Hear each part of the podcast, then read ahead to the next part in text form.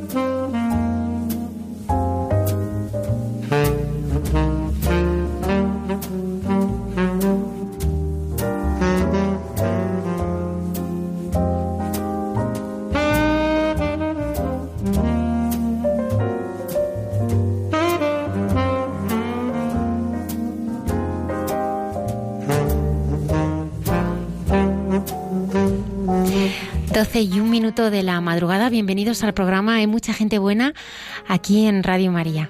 Les presento al equipo que esta noche me acompaña, el Padre Javier. Hola, buenas noches, Almudena. María Dolores Álvarez, buenas noches. Buenas noches a todos. Y Antonio Escribano en el control. Esta noche tenemos a varios invitados. Sí, hoy vamos a entrevistar al padre Aurelio Carrasquilla Jerez, que es el vicario de caridad de la diócesis de Getafe y párroco de nuestra ciudad zarzaquemada en Leganés. Con él vamos a, recorrer un poco su itinerario vital, pues que está sembrado de momentos preciosos, de cercanía, sobre todo a los más necesitados, a los que más sufren. Y con él, bueno, pues vamos a ir descubriendo pues cómo el Señor le ha ido hablando en el rostro de los más desfavorecidos. María Dolores. Pues tenemos también a Mercedes Abad y Jaime Álvarez de Toledo, que son dos jóvenes de Madrid que han estado participando en esta iniciativa tan bonita que ha tenido lugar estas últimas semanas, los 40 días por la vida. Buenas noches. Buenas noches, muchísimas gracias por invitarnos. Es todo un placer poder estar aquí con vosotros. Buenas noches, muchas gracias. Oye, yo os quiero hacer una pregunta. ¿Los santos pueden tener defectos? Montones. Los santos han tenido montones de defectos. Qué consolador. Claro que sí. El padre Alberto Rollo esta noche nos va a hablar de los defectos de los santos y hablaremos también con la hermana Carmen Pérez y José Manuel Palomeque de la inmortalidad. Esto y mucho más. Aquí hay mucha gente buena. Nuestros oyentes ya saben que pueden entrar en directo con este programa a través de nuestras redes sociales, eh, Facebook, Twitter, Instagram y hay una dirección de correo electrónico de mucha gente buena arroba radiomaria.es para quien nos quiera escribir en directo. Muchas gracias por estar ahí. Comenzamos.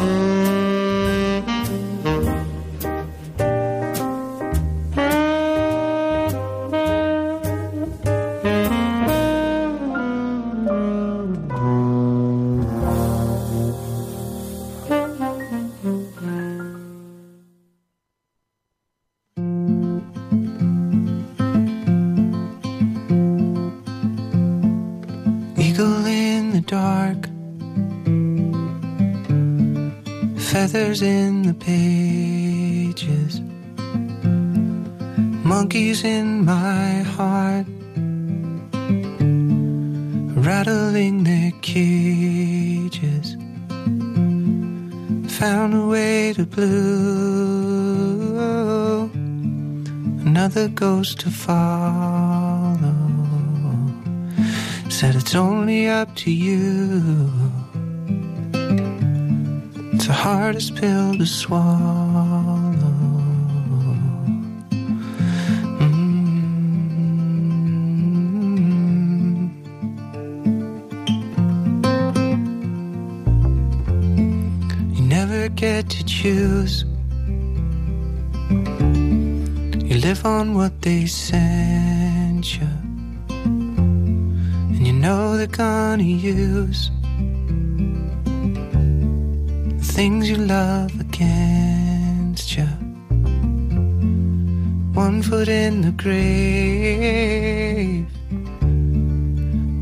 In the shower. There's never time to save. You're paying by the hour, and that's just the way it goes.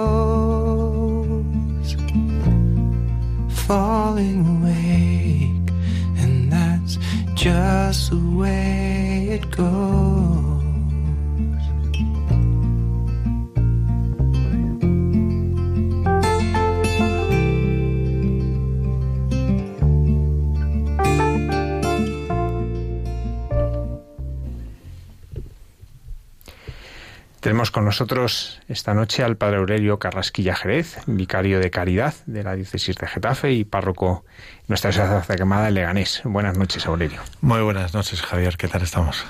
Bueno, además es que nos ordenamos juntos, por lo tanto eh, tenemos una amistad de mucho tiempo. Muchos, muchos, muchos. ya. Aurelio, tú cuando recuerdas tu infancia, tu adolescencia, ¿cómo vivías entonces la fe? ¿Qué era para ti la fe? Pues la fe fue algo pues muy bonito, porque yo empecé a descubrirla en mi parroquia de origen, en San José de Fuenlabrada, donde yo me crié.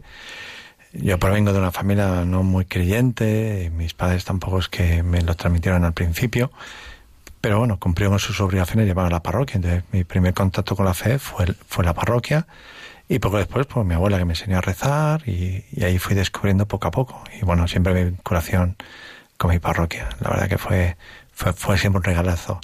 Hoy los jóvenes me preguntaban, ¿alguien importante para ti? Y uno de ellos, fácil, su párroco. Pues sí, mi párroco fue siempre una persona muy importante para mí. ¿Qué era lo que te llamaba la atención de él?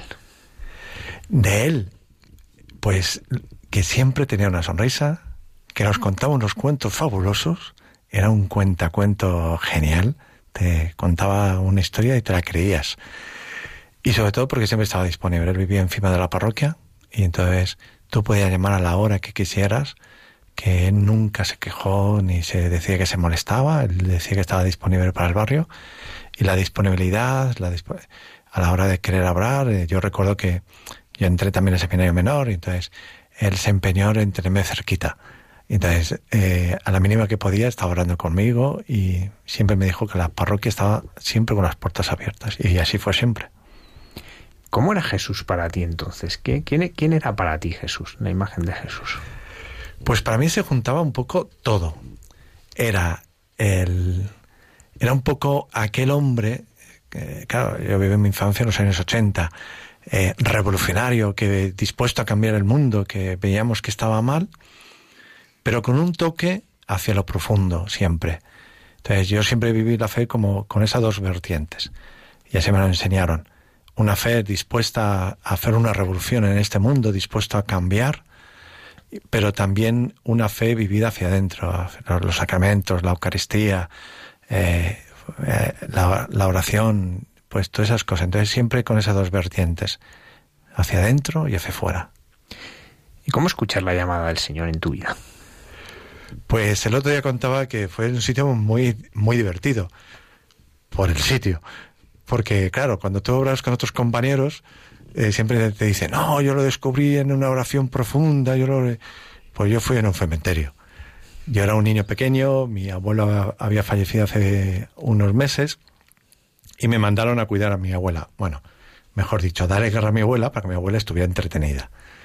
Y entonces, pues era normal en el pueblo eh, que un viernes al mes, creo que era el primero, el, cura del pueblo iba a celebrar una misa por todos los difuntos del cementerio. Todos los viernes, eh, cada viernes un mes.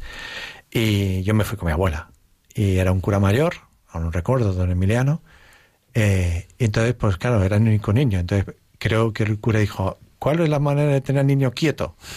Pues a Félix Monaguillo. Y yo recuerdo las palabras aún que consolaron a las mujeres, a las, a- entre ellos a mi abuela, las palabras de ánimo, las palabras de resurrección. Y cuando yo acabé la, aquella misa, fue la primera vez que dije, yo quiero ser cura. Me lo tomaron como una niñada, porque tenía entonces 11 años, pero bueno, la niñada fue creciendo. ¿Y cuando entras al seminario, tú con qué edad entras? Yo en el Seminario Menor de Madrid entro con 12, 13 años eh, y en el Mayor de Getafe entro con 21. ¿Cómo recuerdas tu, tu formación? ¿Qué es para ti lo más importante del tiempo de formación? Bueno, ya sabes que mi tiempo de formación no fue tampoco muy normalito, porque bueno, yo sí tenía claro que quería ser cura en el sur de Madrid, lo del seminario lo llevaba peor. Y opté, aunque el seminario no me hacía mucha gracia, opté por ser cura en el sur de Madrid. Entonces, bueno, pues no fui un seminarista que lo hiciera fácil y tuvieron mucha paciencia conmigo. También es verdad, tanto el rector como los formadores y sobre todo el bueno de don Francisco, que fue un padre para todos nosotros y bueno, él tuvo mucha paciencia conmigo. Don Francisco fue el primer obispo de Getafe que fallece prematuramente porque falleció con 73 años en el año 2004. Y Una tanto, noche de ceniza. Sí. En, en el tiempo del seminario, uno de los momentos que tú viviste fue eh, cuando hiciste la objeción de conciencia en un centro en el que había enfermos de SIDA. Sí, aquello fue divertido porque eran las últimas promociones. eh, en el seminario no se entendía la objeción bien de- y sobre todo porque yo pedí un servicio muy especial. Porque yo pedí ya que había que perder tiempo que fuera útil. Era sobre todo mi idea de hacer la objeción de conciencia. Lo de hacer la mili con el fusil al hombro no me parecía eh, mm, bien y me parecía que desaprovechar el tiempo. Y entonces yo pedí hacer la objeción en Caritas Madrid, en un, en una, en un piso, casa, cuidando a enfermos de SIDA. Entonces nos juntamos ahí varios seminaristas, varias novicias y todo ah, eh, muy animado por una religiosa a la que quiero mucho, Isabel, que, que bueno, nos enseñó muchísimo. Para mí fue un momento muy especial de aterrizar y tocar las heridas del mundo, sobre todo en aquellos años, que estamos hablando de los años 90, donde el SIDA, oír de SIDA era morirse solamente escucharlo. Y entonces pues fue un trabajo muy bonito. Entonces recuerdo que al rector no le gustaba nada porque me iba el sábado por la mañana y no volvía hasta el lunes al mediodía. Y yo creo que eso de tenerme 48 horas fuera del seminario lo llevaba muy mal. Pero yo disfruté y aprendí muchísimo. ¿Cómo descubriste en aquellos enfermos de SIDA, en aquellos moribundos, muchas veces el rostro de Jesús? Pues fue algo muy bonito, porque había gente de todo. Había gente que no había escuchado nunca a Dios, o que la confesión de la iglesia que tenía era una iglesia anticuada, criticona, que, que les condenaba, pero que no les recibía. Entonces, muchos de ellos, con la enfermedad, descubren que el único sitio donde les abren las puertas es la iglesia. Que los únicos que están dispuestos a atenderles y a escucharles somos entonces o religiosas o seminaristas. Y ellos van descubriendo un rostro, primero de la iglesia, muy amoroso, porque eso era la idea que teníamos, y a través de Caritas. Y yo en ellos aprendí que a veces hay malas decisiones que cuestan toda la vida. Y ellos me lo decían. Yo recuerdo, pues algunos de ellos, que habían tomado malas decisiones, que habían hecho cosas que no estaban ya como muy eh, como que no les costaba asumirlas ya y que lo tenían como una piedra. Entonces, ayudarles a descubrir que, bueno, que los errores están ahí, que uno aprende de ellos y a pesar de las consecuencias de esos errores había que mirar la vida hacia adelante. Entonces, pero yo recuerdo varios de ellos. Me tocó, por ejemplo, en todo mi tiempo de seminario, solamente faltó un domingo a misa y fui cuidando a un enfermo porque se puso uno, uno muy malo, aún lo recuerdo perfectamente.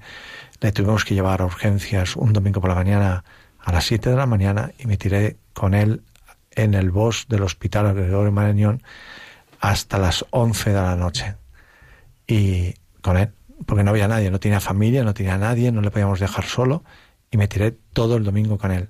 Yo recuerdo cuando llegué a la casa, después ya que le dieron el alta, mi única preocupación era, jo, no he estado en misa hoy.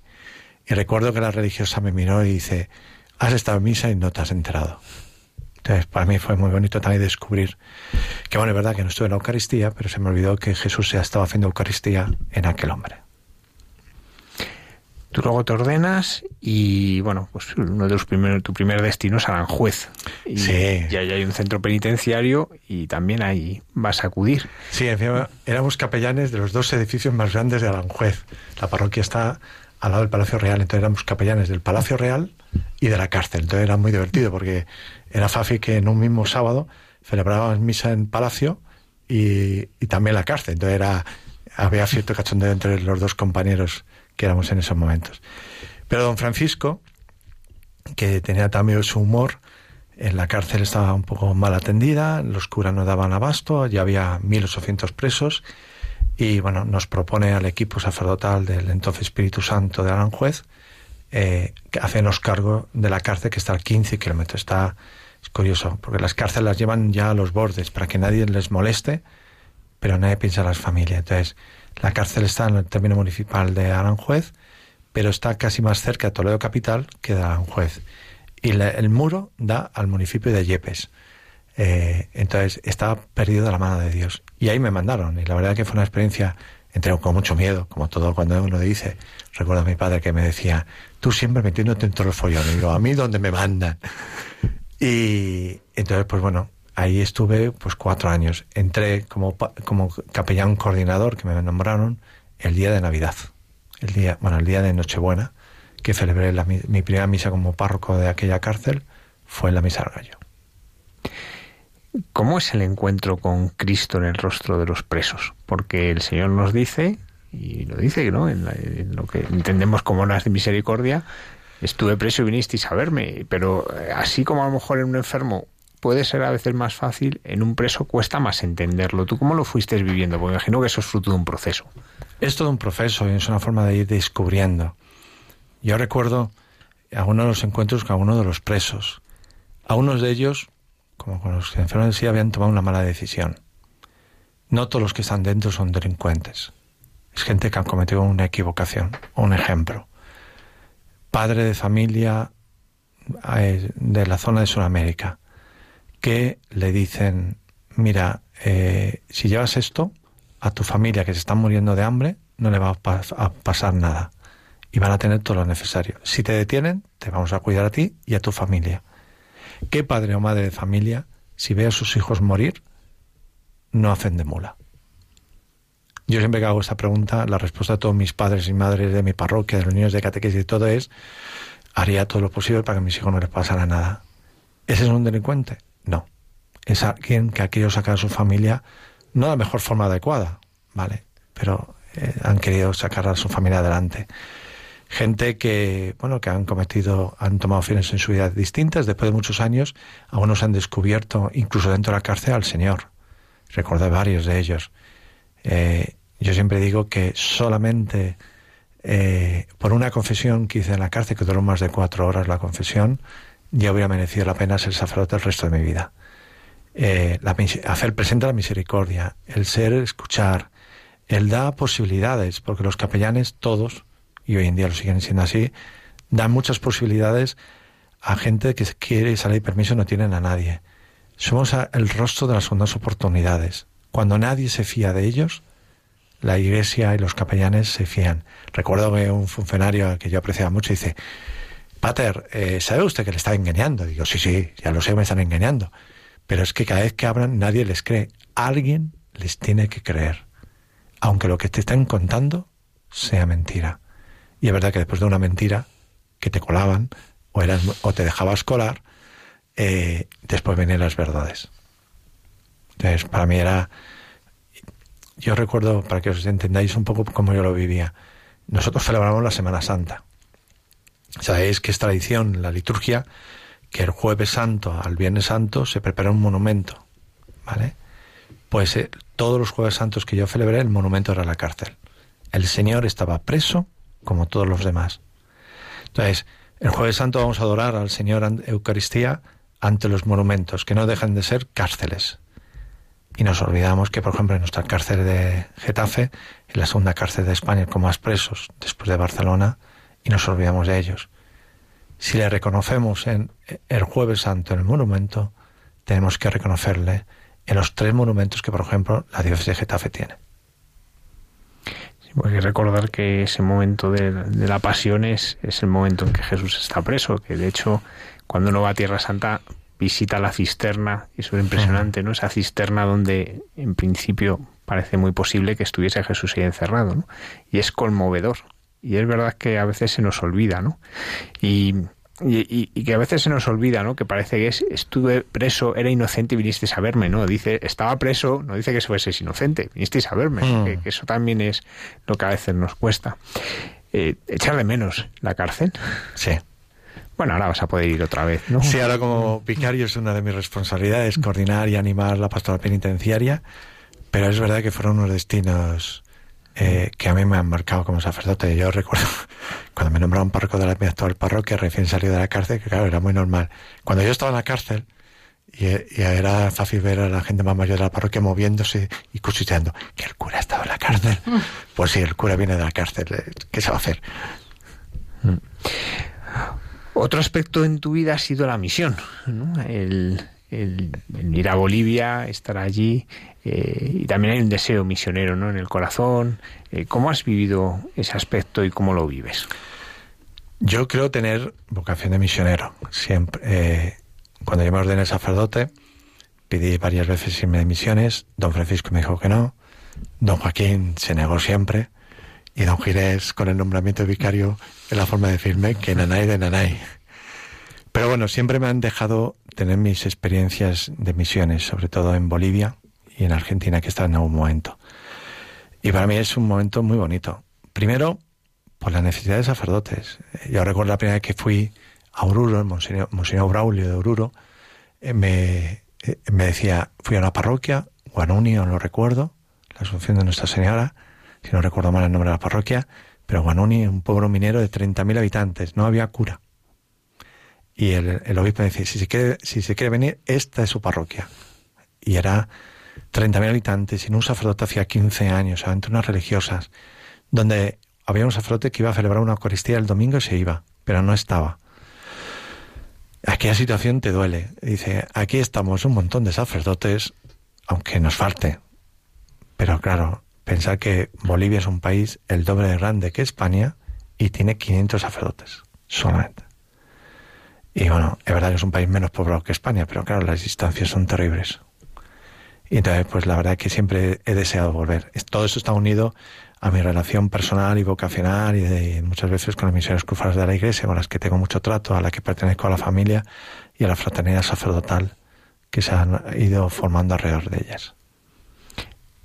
¿Qué es lo que uno aprende en la misión? ¿no? Porque a veces parece que en la misión uno va a dar y sin embargo la experiencia es que uno recibe más que da. Tú, eh, aparte de esta conciencia ¿no? de, de, del ministerio, ¿qué es lo que más te recibiste allí? Pues primero te ensancha el corazón. Mm, América tiene un don, que es que uno va con el corazón estrecho y te se abre, te se abre desde eh, desde el conocimiento de la vida de la iglesia, una vida, una iglesia muy viva.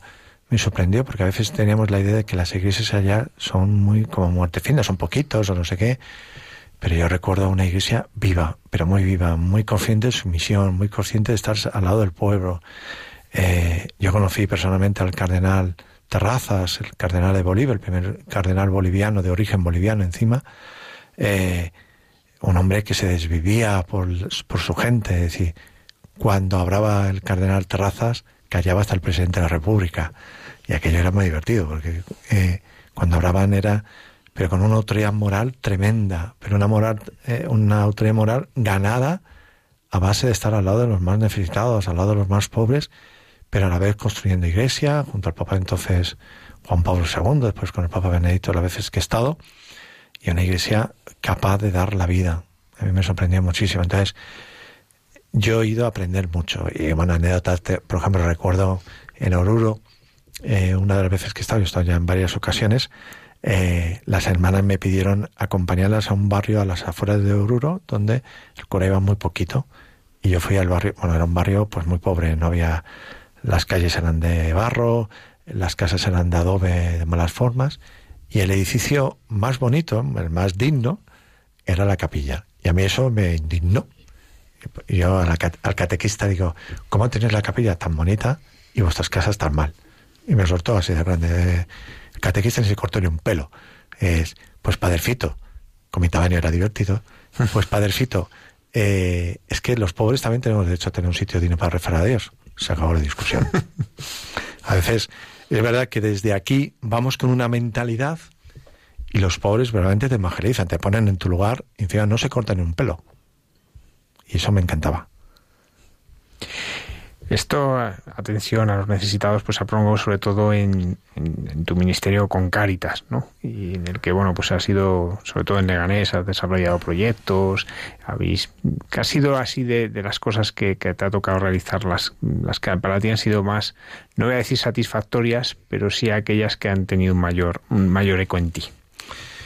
Pues hace, celebramos este año junto al alcalde los 10 años de un convenio, hace más de 10 años, eh, las caritas parroquiales de Leganés, somos 16 parroquias, somos una algo bastante grande, eh, nos dimos cuenta que no nos valía con el tema de la operación Kilo, que no llegábamos, que no llegábamos tampoco en el banco de alimentos, que era insuficiente, porque claro, te traían 500 kilos de judías verdes, o de judías blancas, o de pasta, y dabas 15 kilos de pasta a una familia. Y ya, eh, pensábamos, ninguno de nuestras familias comemos todos los días pasta, ni todos los días arroz. Pero es que todos necesitamos ducharnos, todos necesitamos lavar nuestra ropa o limpiar nuestras casas. A los pobres no solamente nos podemos conformar con darle lo que nos sobra. Entonces, y a veces esa sensación, por ejemplo, llegaba, te avisaba el Banco de Alimentos de estas instituciones, tenemos un montón de kilos de no sé qué, y había que repartirlo y darlo. Eh, eh, eso no era digno, no, Ah, hubo una reflexión por parte de las caritas parroquiales de, pensarlo de otra manera, de hacer otra cosa distinta. Entonces se puso a tiro el ayuntamiento de la ciudad de Leganés eh, y después de hablarlo con ellos, bueno, al principio un poco regañadientes, escribimos una carta que se leyeron en todas las parroquias de Leganés y bueno, eso fue el empujón definitivo y el alcalde nos llamó al día siguiente. Pues bueno, ahora estamos en un convenio después de 10 años, empezó por poco dinero, ahora estamos hablando de ciento 25.000 euros al año que da el ayuntamiento a Cáritas. Con ese dinero que hacemos las 16 comunidades cristianas, compramos una compra al mes a, familias donde entra un poco de todo. Carne, pescado, fruta, verdura, eh, productos de, de, limpieza para el hogar, productos de limpieza de higiene personal. Pues eso que normalmente cada uno de nosotros compramos en nuestras casas y que la gente va necesitada se atiende. Ahora mismo, gracias a este convenio, pues el año pasado se atendió a unas 5.000 personas en la ciudad de Leganés, porque es un, un proyecto solamente para la ciudad de Leganés. Y eso hace que trabajemos juntos, Caritas, servicios sociales, las familias. Es un trabajo muy en coordinación. Yo siempre tengo que agradecer la buena disponibilidad que hemos tenido en, en los ayuntamientos de Leganés, distintos partidos políticos y alcaldes en estos 10 años y en los servicios sociales, que tenemos una gente disponibles a trabajar en comunión con otros, que eso no es fácil. Entonces, para mí es bonito ver eso que a, veces ponemos en los documentos que ponen los papas, mm. cuando dice, esta encíclica es para los sacerdotes, los obispos, pim pam, y para la gente de buena voluntad. Pues esto ha permitido que la gente de buena voluntad trabaje codo a codo con la gente de la iglesia. Y que la gente de la iglesia seamos capaces de trabajar con gente que a veces no es creyente, como son algunos trabajadores sociales, o sí, pero que trabajamos por el bien de las personas. Y para mí es de las cosas, pues, que más satisfecho me deja. Pero también, pues, muchos de los voluntarios que tenemos, cómo se viven las caritas parroquiales, eso han sido mi trabajo durante estos años y han sido para hacernos un monumento. En la diócesis de Leganés tenemos más de 1.500 voluntarios de Caritas y algunos de ellos con muchos años. Y es para hacerles un monumento a todos ellos. Se desviven por nuestros pobres. Y de ahí pues a, ser nombrado vicario de, caridad. Bueno, el nombre es mucho más largo, pero al final el nombre se queda reducido a lo más bonito, ¿no? Que es vicario de caridad. ¿Qué ha supuesto para ti el tener, bueno, pues eh, que atender de un modo más directo, pues no solo Cáritas, eh, sino también pues los tres centros penitenciarios, los tres grandes centros penitenciarios que hay en la diócesis, los doce hospitales, eh, bueno, es toda una realidad amplísima, ¿no? La de la caridad. ¿Qué ha supuesto para ti esta nueva responsabilidad y cómo la vives?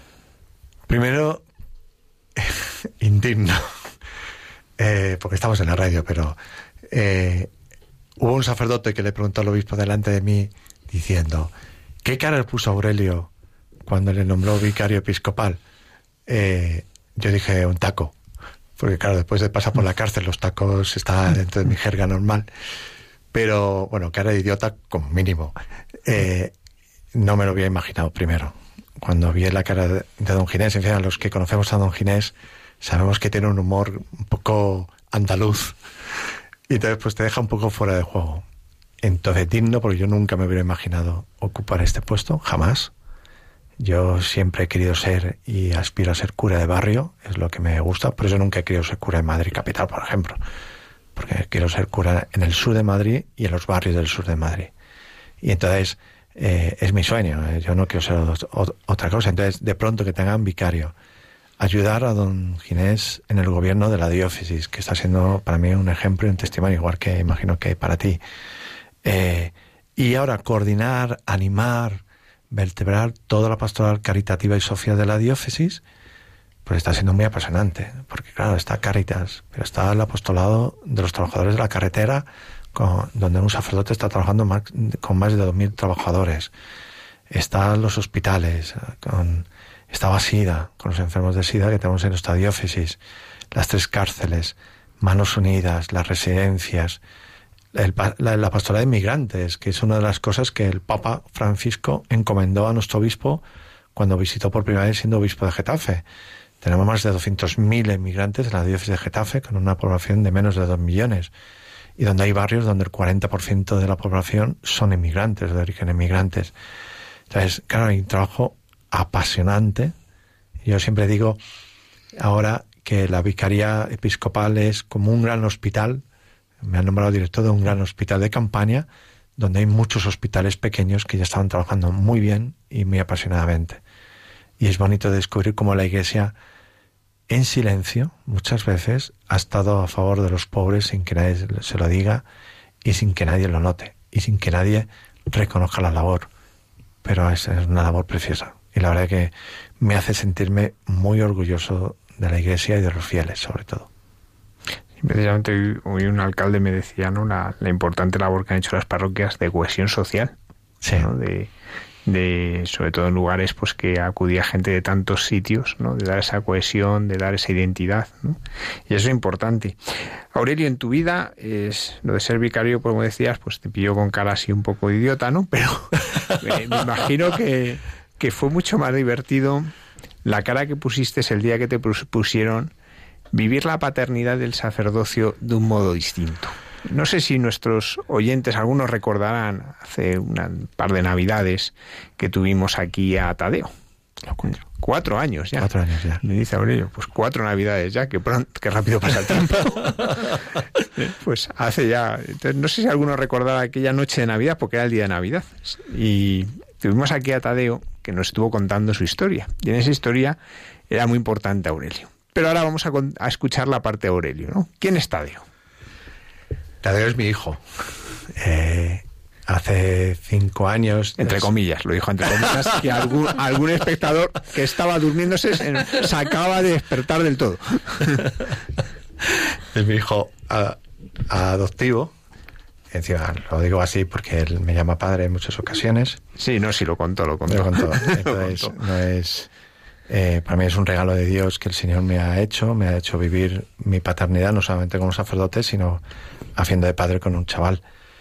Eh, bueno, cayó un día por la parroquia, por mi vida, y esas cosas que pasa, por ejemplo, y eso sí es algo que quiero hacer presente aquí, es que en nuestro sistema de protección de menores es un poco corto, porque cuando los chavales de protección de menores, los que se retira la tutela a sus padres, cumplen los 18 años, mm, muchos de ellos se quedan en la calle o las opciones que se les dan son insuficientes. Estamos hablando de chavales que han cumplido 18, que sí, que son mayores de edad, pero que aún les, que, les falta por de- desarrollar como persona y que le necesitan gente para que le- les acompañe. Lo digo también por otros que estoy viendo ahora, eh, muy de cerca.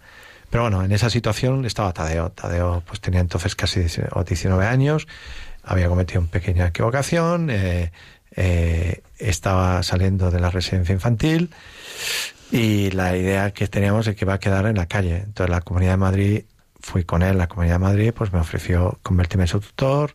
Y lo que empezó siendo tutor solamente a tiempos para que tuvieran referentes, pues acabó siendo, pues, acabando viviendo conmigo y siendo yo su, eh, su responsable. Entonces, eh, que aquello surge porque realmente los educadores se dan cuenta que al que hacía caso era a ti. Sí, ¿no? algo así. Era el, el que de verdad tenías un verdadero ascendiente sobre él, una verdadera influencia, y es cuando te proponen.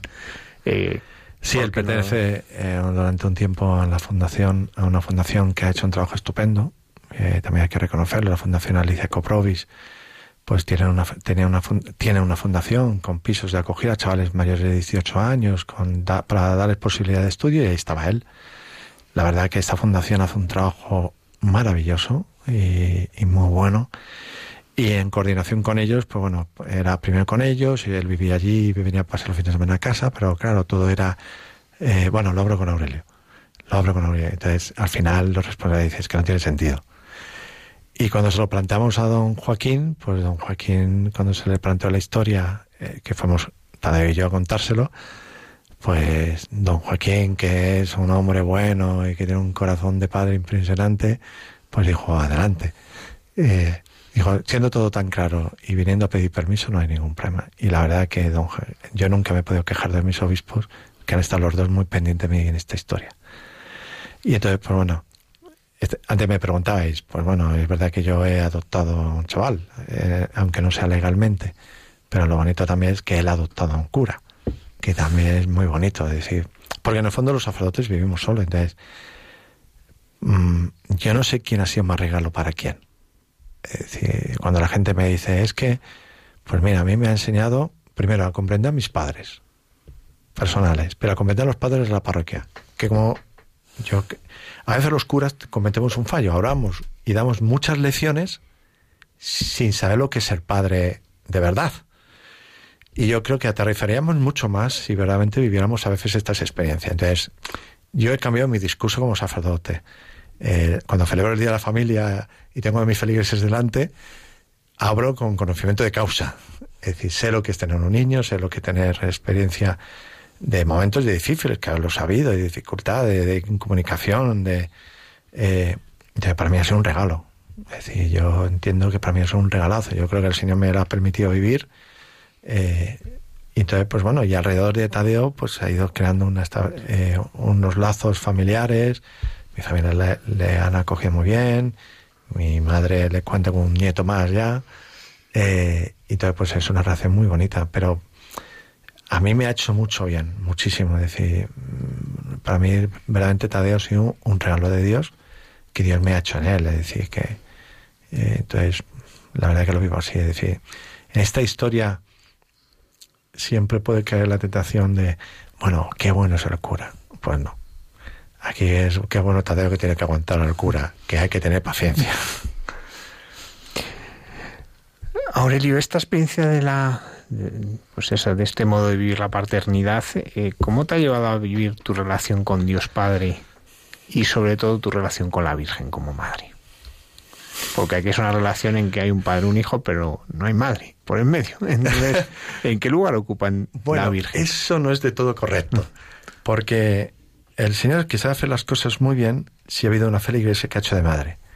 Entonces, hay una feligresa que tiene tres niños, eh, que tiene su, su marido y que es la que ha aportado la parte ma- maternal. De tal forma que Tadeo, cuando quiere pasar tiempo con familia, eh, nos junta, la- a veces cuando quiere contarnos cosas, nos junta los dos. Entonces decimos, échate a temblar, ¿qué pasa? Pero nos junta y nos habla. Es decir, es algo muy curioso con chavales. Es decir, que con 24 años nos sigue narrando de manera a veces con tiempo, eso, sus preocupaciones, que a veces eso es difícil con estas edades. Entonces, sí tenemos esa parte maternal, solamente que, claro, nosotros no somos pareja y alguna vez que hemos ido los dos, pues claro, recuerdo un día que le, que lo, que lo operaron a Tadeo, estaba en urgencias, eh, pues claro, nos turnábamos, pues esta mujer y yo, que bueno, esta mujer se llama Gema, eh, entonces claro, pasa mi madre, pasa Gema, pa- eh, pasaba al rato yo, pues este es mi padre, Y el enfermero ya no sabía qué pasaba ahí, porque entonces era, entonces dice, no, es que son mis padres, pero no son pareja. Entonces, claro, el enfermero dice, a ver, si son tus padres habrán sido pareja, ¿no? Y dice, no, mi padre no puede tener pareja. entonces ha habido eso. Dicho esto, porque es verdad que hay que reconocer la labor, y para mí ha sido una labor preciosa también el vivir esa parte de familia, eh, mi relación con Dios ha cambiado. Porque hay algo que he ido descubriendo, que se lo oía decir mucho a los matrimonios de mi parroquia, que el amor, el amor de una pareja es un amor de alianza, es mucho de encuentro matrimonial, eh, y el amor de Dios para nosotros mucho de alianza. Entonces, ¿en qué consiste la alianza? Mira, que puedes meter la pata, cualquiera de los dos, pero seguimos estando ahí. Que puede haber un momento que te cogería del pescuezo, que me han dado tentaciones de coger el a Tadeo y decirle hasta aquí eh, eh, estrangularle, como yo creo que todo padre o buena madre ha, deseado con sus hijos. Pero bueno, eso te lo deseo yo, pero que no me lo toquen. Yo también sé que a Tadeo seguramente más de una vez le hubiera apetecido cogerme del pescuezo, porque yo soy muy cabezón, ahora mismo con el tema de la vicaría, pues lo tengo muy abandonado, el pobre, eso también. Y, y él también está ahí. Y en todo momento ha estado ahí. Y por ejemplo, sale muy, muy a mi defensa, tú lo sabes, decir, hasta con don Ginés. Hombre, yo, pero me lo contaba el obispo, dice, el otro día habré con Tadeo, ¿qué tal? Está muy preocupado, porque dice que te tengo explotado. hasta ese punto hay una relación de padre e hijo. Y eso me hace ver también a Dios que es así con nosotros, que es verdaderamente se preocupa, que nos ama, que podamos meter la pata tantas veces como queramos, que tantas veces te perdona. Y como que Dios nunca pierde la, fe con nosotros. Yo creo que una de las cosas más bonitas que podemos ofrecer en las parroquias es que no perdemos la esperanza nunca. Nadie es eh, persona perdida. Esta manera he tenido una mala experiencia, he tenido que hablar con un equipo directivo de un instituto porque eh, bueno tenía que hablar sobre un chaval de la parroquia y me, ha dolido ver al equipo directivo que había echado la, la, toalla sobre este chaval. Y me decían, es que ha perdido la autoridad. Que nos dice, mira, yo le digo algo y se me pone firme. Es eh, pero que perdáis, en el fondo, que perdamos la esperanza, que no podemos hacer algo bueno con una persona, creo que es lo peor. Y a mí Tadeo me ha enseñado que, puedo, que podemos esperar, pero que Dios sigue esperando en mí a pesar de mis errores, de mis pecados, de mis discursos, de mis cosas, que son muchas. Pues muchísimas gracias, Aurelio, por compartir pues con nosotros pues el testimonio de tu vida, ¿no? de tu ministerio, de pues de todo este itinerario, ¿no? de ir descubriendo el rostro de Dios en los necesitados. De nada, un placer. Muchas gracias.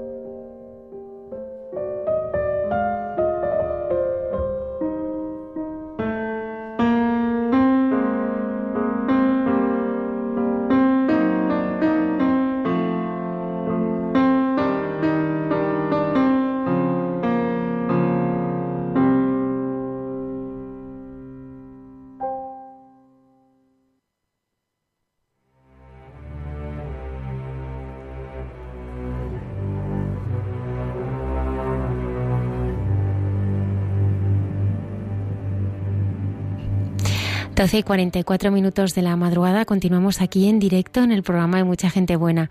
Ahora el padre Alberto Rollo, consultor en la Congregación para la Causa de los Santos, nos habla de que los santos tienen defectos.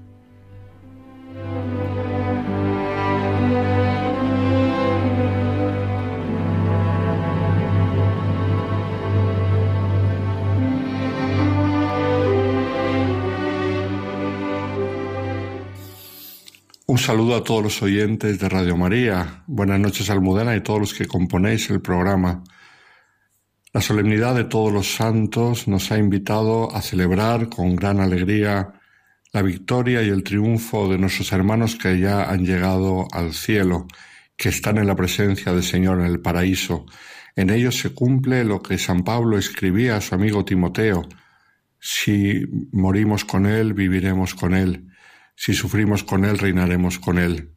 Y los santos, nuestros hermanos que ya están en la gloria del cielo, han sufrido con Cristo y ahora reinan con Él, han muerto con Él y ahora viven para siempre. Y nosotros que somos miembros de su misma familia, la familia de los hijos de Dios, nos alegramos tremendamente con ellos y además les contemplamos porque vamos caminando hacia la gloria del cielo y entonces ver a los que han llegado a la meta nos anima en las dificultades, en las tribulaciones, en los cansancios, en los desánimos, el ver que ellos ya han conseguido llegar a nosotros nos empuja a seguir adelante hacia la meta y además sabemos que interceden por nosotros. El ejemplo de los santos es fundamental en él se basa toda nuestra sección que llevamos ya mucho tiempo hablando de los santos de andar por casa y hoy queremos recordarles a todos recordando algo fundamental de la santidad y es que es el Señor el autor de la santidad. Nosotros solamente somos aquellos que recibimos la llamada del Señor, su invitación a la perfección y lo más que podemos hacer es no poner obstáculos. Nuestra colaboración es sobre todo no poner obstáculo a la gracia del Espíritu Santo, pero realmente todo es un don, todo es un regalo. Nos lo recordaba Santa Teresita del Niño Jesús y por ello la hicieron doctora de la Iglesia, porque vino a recordarnos algo que quizá habíamos olvidado, y es que todo es un regalo de Dios. La santidad también no se consigue con nuestros esfuerzos, sino que se consigue con la gracia del Señor que actúa en nosotros. Y nosotros somos pobres vasijas de barro, en los que esa gracia pues actúa como puede, según lo que nosotros permitimos, según nuestras posibilidades. Por lo tanto, la santidad no excluye nuestros defectos, tampoco excluye nuestros pecados con tal de que sepamos levantarnos y pedir perdón. Y precisamente en esta sección hoy queremos hablar de los defectos de los santos, porque corremos el peligro de pensar en los santos como personajes perfectos que nunca se equivocaban, nunca metían la pata, que todo lo hacían bien prácticamente ya desde la niñez, y sin embargo no es así. Los santos han tenido sus defectos, algunos defectos muy grandes, y es bueno que los recordemos para que nosotros, al contemplar nuestros defectos, no nos desanimemos nunca. Y hablando de santos que claramente no se comportaron como tales desde la niñez, por supuesto tenemos que recordar en primer lugar a San Agustín, el cual llevó una vida pagana hasta bien entrada la madurez, el cual en esa vida pagana pues vivió desordenadamente, tuvo un hijo con una mujer que no era su esposa y se dejó llevar, como él cuenta en su libro de las confesiones, por todo tipo de pasiones. Es más, él cuenta con toda honestidad que cuando se trataba de llegar al momento de la conversión y de bautizarse, las pasiones, sus viejas pasiones, como que le tiraban del vestido y le decían, pero nos vas a abandonar si somos tus amigas, con lo bien que te lo has pasado con nosotras, con la compañía que te hemos hecho y ahora vas a ser capaz de abandonarnos. Él cuenta lo mucho que le costaba dejar esa vida de pecado, pero con la gracia de Dios no solamente dejó la vida de pecado, sino que llegó a ser un gran santo. Y hablando de juventud de pecado, pues tenemos que recordar a otros muchos, por supuesto. No olvidemos a San Ignacio de Loyola, nuestro compatriota, que en la juventud se dedicó a ser soldado y a cortejar a las mujeres, lo cual, por supuesto, quiere decir llevar una vida de bastante mm, promiscuidad y nada ejemplar, hasta que el Señor irrumpió en su vida, curiosamente a través del accidente que tuvo en el ser herido en la batalla de Pamplona, y él tuvo la grandeza de admitir que el Señor le cambiase la vida. Otro santo que también tuvo una juventud bastante desarreglada, como sabemos, fue San Francisco de Asís. Era joven rico, de familia bien, tenía dinero, se dedicaba a las batallas, a las guerras y también a cortejar a las mujeres. San Francisco de Asís, al cual el Señor le tocó el corazón de modo y manera que él mismo escribe que todo lo que antes le resultaba dulce se le volvió amargo, y todo lo que antes eh, le, era amargo se le volvió dulce. Y esto lo hice concretamente refiriéndose a el beso que le dio al leproso, que fue el signo de su conversión. Tenemos también otros militares que luego han llegado a santos, pero que no han sido para nada ejemplares, para nada. Estoy pensando en el caso del beato Carlos de Foucault, que le conocemos como un gran santo contemplativo, pero que tuvo una juventud que no solamente fue soldado, sino que fue expulsado del ejército por su mala conducta. Incluso se cree que llegó a matar a otra persona cuando era soldado. Aunque de esto del asesinato no tenemos certeza completa, pero mm, se habla en, su, en alguna de sus biografías sobre ese hecho. Sin embargo, el Señor le tocó el corazón y todos sabemos qué vida llevó de contemplación y de penitencia el pobre Carlos de Foucault que había sido muy iracundo en su juventud. Pero hablando de iracundos, no podemos olvidar a San Francisco de Sales, que tenía un carácter de por sí iracundo, el cual él consiguió con muchísimo esfuerzo ir cambiando poco a poco. Que nadie se desanime diciendo yo es que tengo muy mal carácter, porque San Francisco de Sales probablemente lo tenía peor que cualquiera que podamos imaginar, y él con mucho esfuerzo lo cambió hasta ser recordado como el santo de la dulzura, Aquí en esta sección alguna vez le hemos recordado en su encuentro con San Vicente de Paul, que se quedó asombrado de la dulzura de este hombre, pero él no era así de joven, sino que fue cambiando poco a poco. Y hablando de carácter fuerte, también tenemos que recordar a una santa que nos parecería que era el colmo de la dulzura y así se nos la ha presentado, pero que sin embargo tenía un carácter muy fuerte, es la Santa Teresa de Calcuta, la Madre Teresa de Calcuta.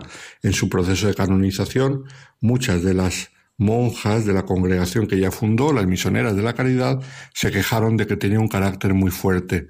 Pero claro, en ese momento yo recuerdo que los consultores de la congregación de los santos, los que tenían que valorar teológicamente las virtudes de la Madre Teresa, dijeron que si no tuviese carácter fuerte, probablemente ni habría fundado ni habría sido la superiora general de mm, prácticamente cuatro mil mujeres durante todos los años hasta el final de su vida. Todo esto lo hizo porque tenía un carácter fuerte, si no, no podría haber hecho todo lo que hizo. Con lo cual usó, supo usar su carácter fuerte para el bien de la Iglesia y de toda la humanidad. Hablando de carácter fuerte, tenemos una anécdota de San Pío X cuando era joven. En una ocasión le dolía mucho una muela, se quejó de ello y porque su hermana le dijo que era un quejumbroso, él no se aguantó y le dio una bofetada lo cual no quiere decir que con los años no llegase a santo, sino a ser un gran santo, pero que también tenía un pronto muy fuerte de joven que poco a poco consiguió controlar. Entre los santos tenemos también eh, personas que han tenido que luchar contra el rencor, que nos parece que lo de perdonar al enemigo para un santo debe ser muy fácil, pero no siempre ha sido así. Estoy pensando en Santa Juana Fremiot de Chantal, como sabemos era discípula e hija espiritual de San Francisco de Sales, la cual, pues durante muchos años no pudo perdonar al asesino de su marido, pero tanto luchó y se encomendó a Dios que al final lo logró y lo perdonó. Hasta, fijaos qué cosa tan curiosa, le pidió al asesino de su marido que fuera el padrino de uno de sus hijos. Cuando esto lo supo San Francisco de Sales, su director espiritual, se estremeció de emoción. Llegó a ser una santa, santa laica. Tenemos santos que en su juventud han sido viciosos. Por ejemplo, San Camilo de Lelis, que mm, tendría quizá lo que nosotros hoy diríamos una cierta ludopatía, le gustaban los juegos de azar, todo lo apostaba, incluso sus vestidos. En 1574 apostó en las calles de Nápoles sus ahorros, sus armas, todo lo que poseía, y perdió hasta la camisa que llevaba puesta, pero acudió nuestro Señor y le tocó el corazón y le cambió, y llegó a ser el gran San Camilo de Lelis, patrono de los hospitales y enfermeros, fundador de la orden de los Camilos, que tanto bien hacen en el mundo entero. San Jerónimo Emiliani, otro que también le gustaba jugar, divertirse, era un hombre muy, muy mundano, y un día cansado de esa vida tan mundana, acudió a nuestro Señor y le pidió que le llenase el corazón porque no era feliz. Y el Señor le llegó a hacer un gran santo, San Jerónimo Emiliani, patrono de los niños huérfanos. Tenemos santos que han tenido que sufrir la enfermedad, incluso hasta perder la cabeza. No olvidemos al padre de Santa Teresita del Niño Jesús, que cayó en la demencia hasta perder totalmente la cabeza. Sabemos por la biografía de Santa Teresita que esto le hizo sufrir muchísimo a ella, el ver a su padre que tanto quería, que había perdido la cabeza y estaba denunciado. ¿Cómo sería la cosa que cuando vio a su padre Así, en ese estado tan lamentable, ella decidió cambiar su nombre de religión y al nombre que era Teresa del Niño Jesús añadió y de la Santa Faz, recordando la faz dolorida de Jesucristo que ella había visto en su Padre enfermo con la cabeza perdida. Tenemos también otro tipo de defectos en el proceso de canonización de don Columba Marmión, el Beato Columba Marmión, que como todos sabemos fue un gran autor espiritual del siglo XX, benedictino, autor de muchos libros como Cristo ideal del sacerdote, Cristo ideal del monje, Cristo ideal del cristiano, fue muy famoso eh, en la primera mitad del siglo XX, pues en su proceso de canonización hubo algún testigo que dijo que comía mucho. Y eso parecía que fue un defecto, porque comía mucho no era un hombre de grandes austeridades y de grandes ayunos, sino que comía mucho. Pero es que se demostró en el proceso que no es que comía mucho, es que tenía mucha hambre, porque mm, tenía necesidades fisiológicas que hacían que tuviese siempre hambre y entonces en el fondo no comía mucho, sino que comía poco con respecto a lo que él hubiese querido comer. O sea que en el fondo era mm, penitente y sacrificado comparado con lo que su cuerpo le hubiese pedido de comer y aún así aparentemente comía mucho y de hecho si recordáis alguna foto suya estaba muy gordo. Y hablando de santos gordos, que siempre es un consuelo para algunos, no podemos olvidar a San Antonio de Padua. Curiosamente a San Antonio de Padua siempre se le representa delgadito, finito y así con cara de muy elegante. Pues San Antonio de Padua era bajo y gordo pero además muy, muy gordo, porque sufría de una enfermedad que se llama la hidropesía y que en aquella época no tenía solución. Y entonces era muy bajito y muy gordo, cosa que no se encuentra absolutamente en ningún cuadro de los que, ninguna estatua de las que vemos en nuestras parroquias. Yo recuerdo visitar en Portugal, eso sí, en la casa de San Antonio, ver algún cuadro suyo más fidedigno que le representaba más relleno, pero normalmente la imagen de San Antonio, que suele estar en la mayoría de las iglesias del orbe católico, siempre se le representa delgado y nada más lejos de la realidad. Y hablando, por supuesto, de santos gordos, no olvidemos nunca a Santo Tomás de Aquino, que estaba, era tan grande y estaba tan gordo que no podía comer en la mesa normalmente, no llegaba a la mesa para comer, y entonces sabemos que en su convento le tuvieron que hacer un, un círculo en la mesa, le tuvieron que recortar un trozo de la mesa semicircular para que pudiese caber pues la tripa que tenía. También creemos que era por retención de líquidos, porque era un hombre muy penitente y que ayunaba mucho, pero que estaba muy gordo.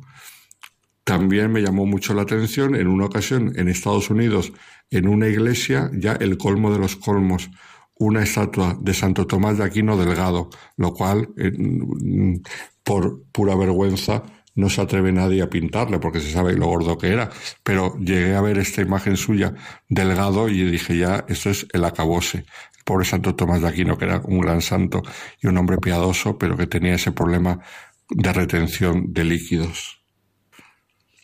Tenemos a santos que han querido hacer carrera eclesiástica cuando ya eran sacerdotes, como San José de Calasanz o San Vicente de Paul, y el Señor les ha enseñado a un determinado momento de su vida que la mejor carrera eclesiástica era el servicio a los pobres y a los necesitados, y aquí la grandeza de ellos que han sabido responder a esa llamada del Señor que les hacía a dejar las honras humanas y a buscar el bien de los necesitados. Esto es la honra divina, que es la mejor que podemos buscar.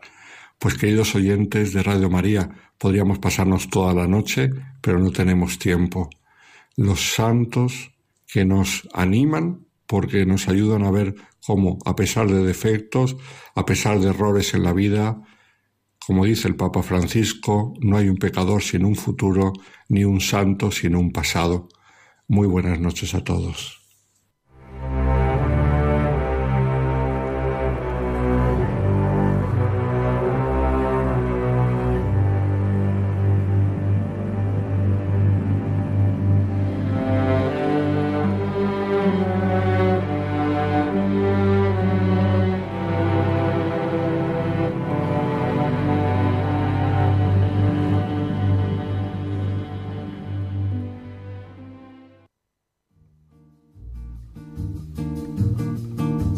Você disser que eu desafino amor, saiba que isto em mim provoca imensa dor.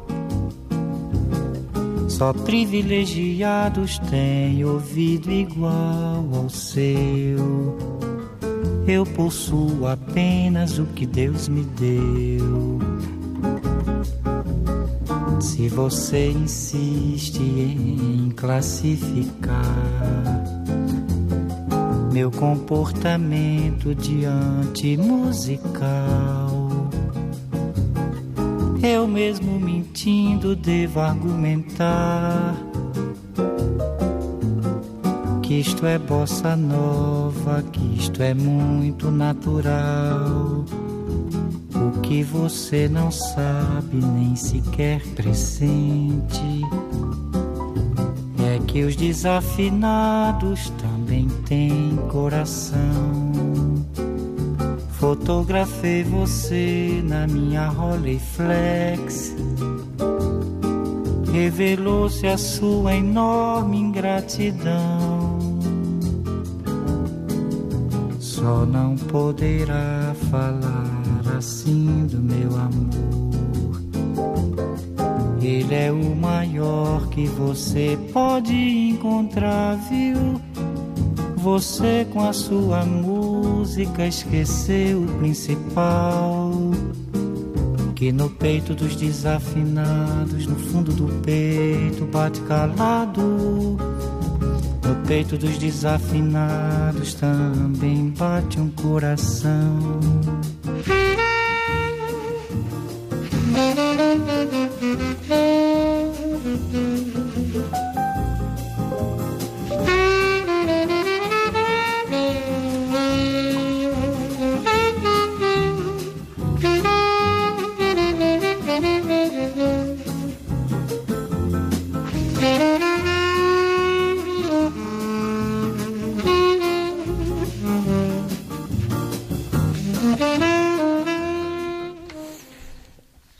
Pecador sin un futuro, ni un santo sin un pasado. Nos recordaba el padre Alberto Rollo y precisamente a la una y cuatro minutos de la madrugada Vamos a hablar de futuro. Hace unos cuantos programas vinieron ayer y Rebeca, dos chicas jóvenes, que nos vinieron a hablar del proyecto 40 días por la vida.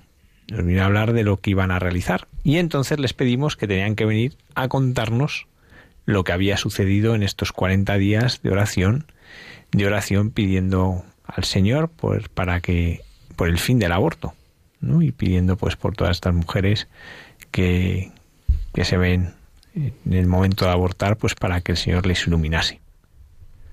Y nos acompaña en esta noche Mercedes Abad, que tiene 25 años, es graduada en Derecho Hispano-Francés, y Jaime Álvarez de Toledo, de 23 años, que es ingeniero de energía. Eh, ¿Qué mueve a unos chicos como vosotros a dedicaros, a entregar vuestro tiempo y comprometeros con esta causa? Buenas noches.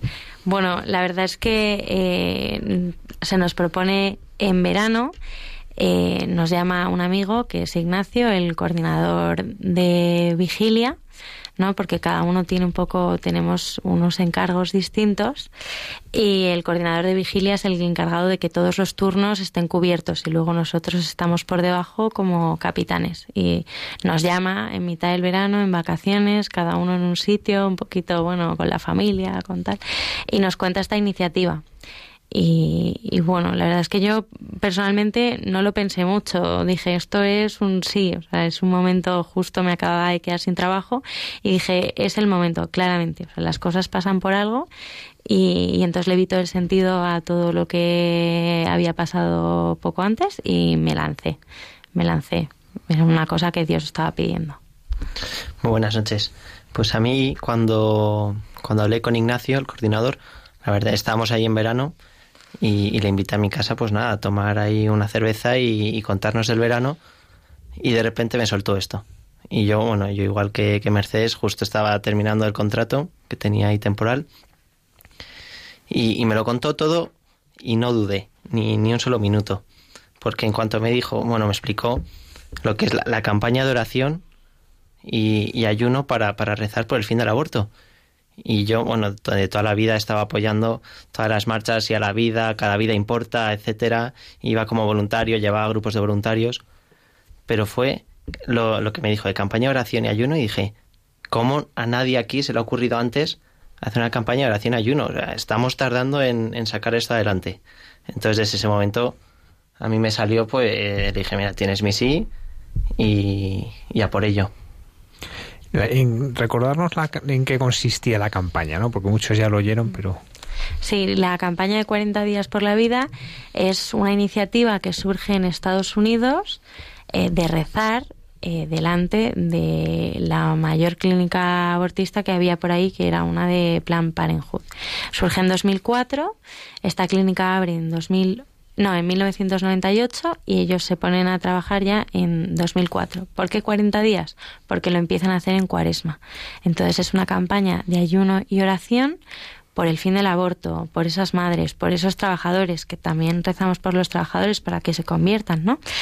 Eh, y entonces surge esta iniciativa y tras unos años la directora de esa clínica abortista, de ese abortorio, se convierte y poco después la clínica cierra. Porque cuando la gente estaba rezando delante del abortorio, se reduce mm, en un 70% más o menos, según cuenta esta directora, el número de abortos. Y entonces al final esta clínica, como no tiene ingresos, tiene que cerrar.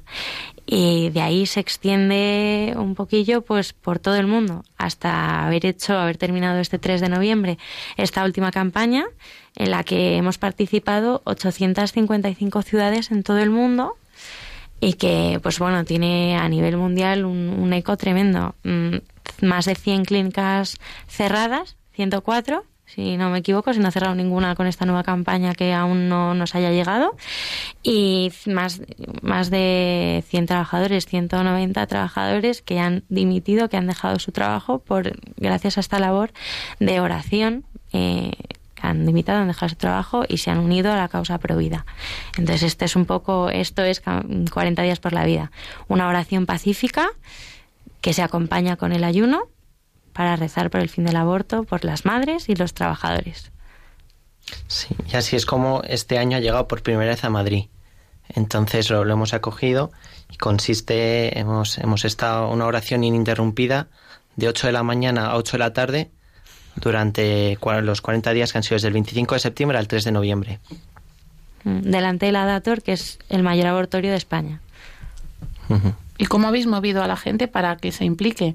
Porque habréis necesitado un montón para cubrir tantas horas, ¿no? Sí, sí, hemos tenido más de 600 voluntarios que se han prestado en ir a rezar delante del Adator, lloviendo, porque hemos tenido días de lluvia en Madrid, de viento, eh, de frío, también de calor. Los primeros días hacía calor, estábamos ahí al sol, o sea que hemos tenido un poco de todo. Más de 600 personas se, se han prestado a, a ayudarnos. ¿Cómo nos hemos movido? Pues desde verano que empezamos a mandar el mensaje, a hacer grupos de WhatsApp, redes Sí. sociales. Por Instagram ha tenido una gran difusión también.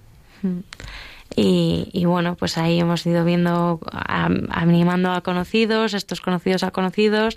En Radio María nos habéis apoyado también, o sea que os lo agradecemos mucho.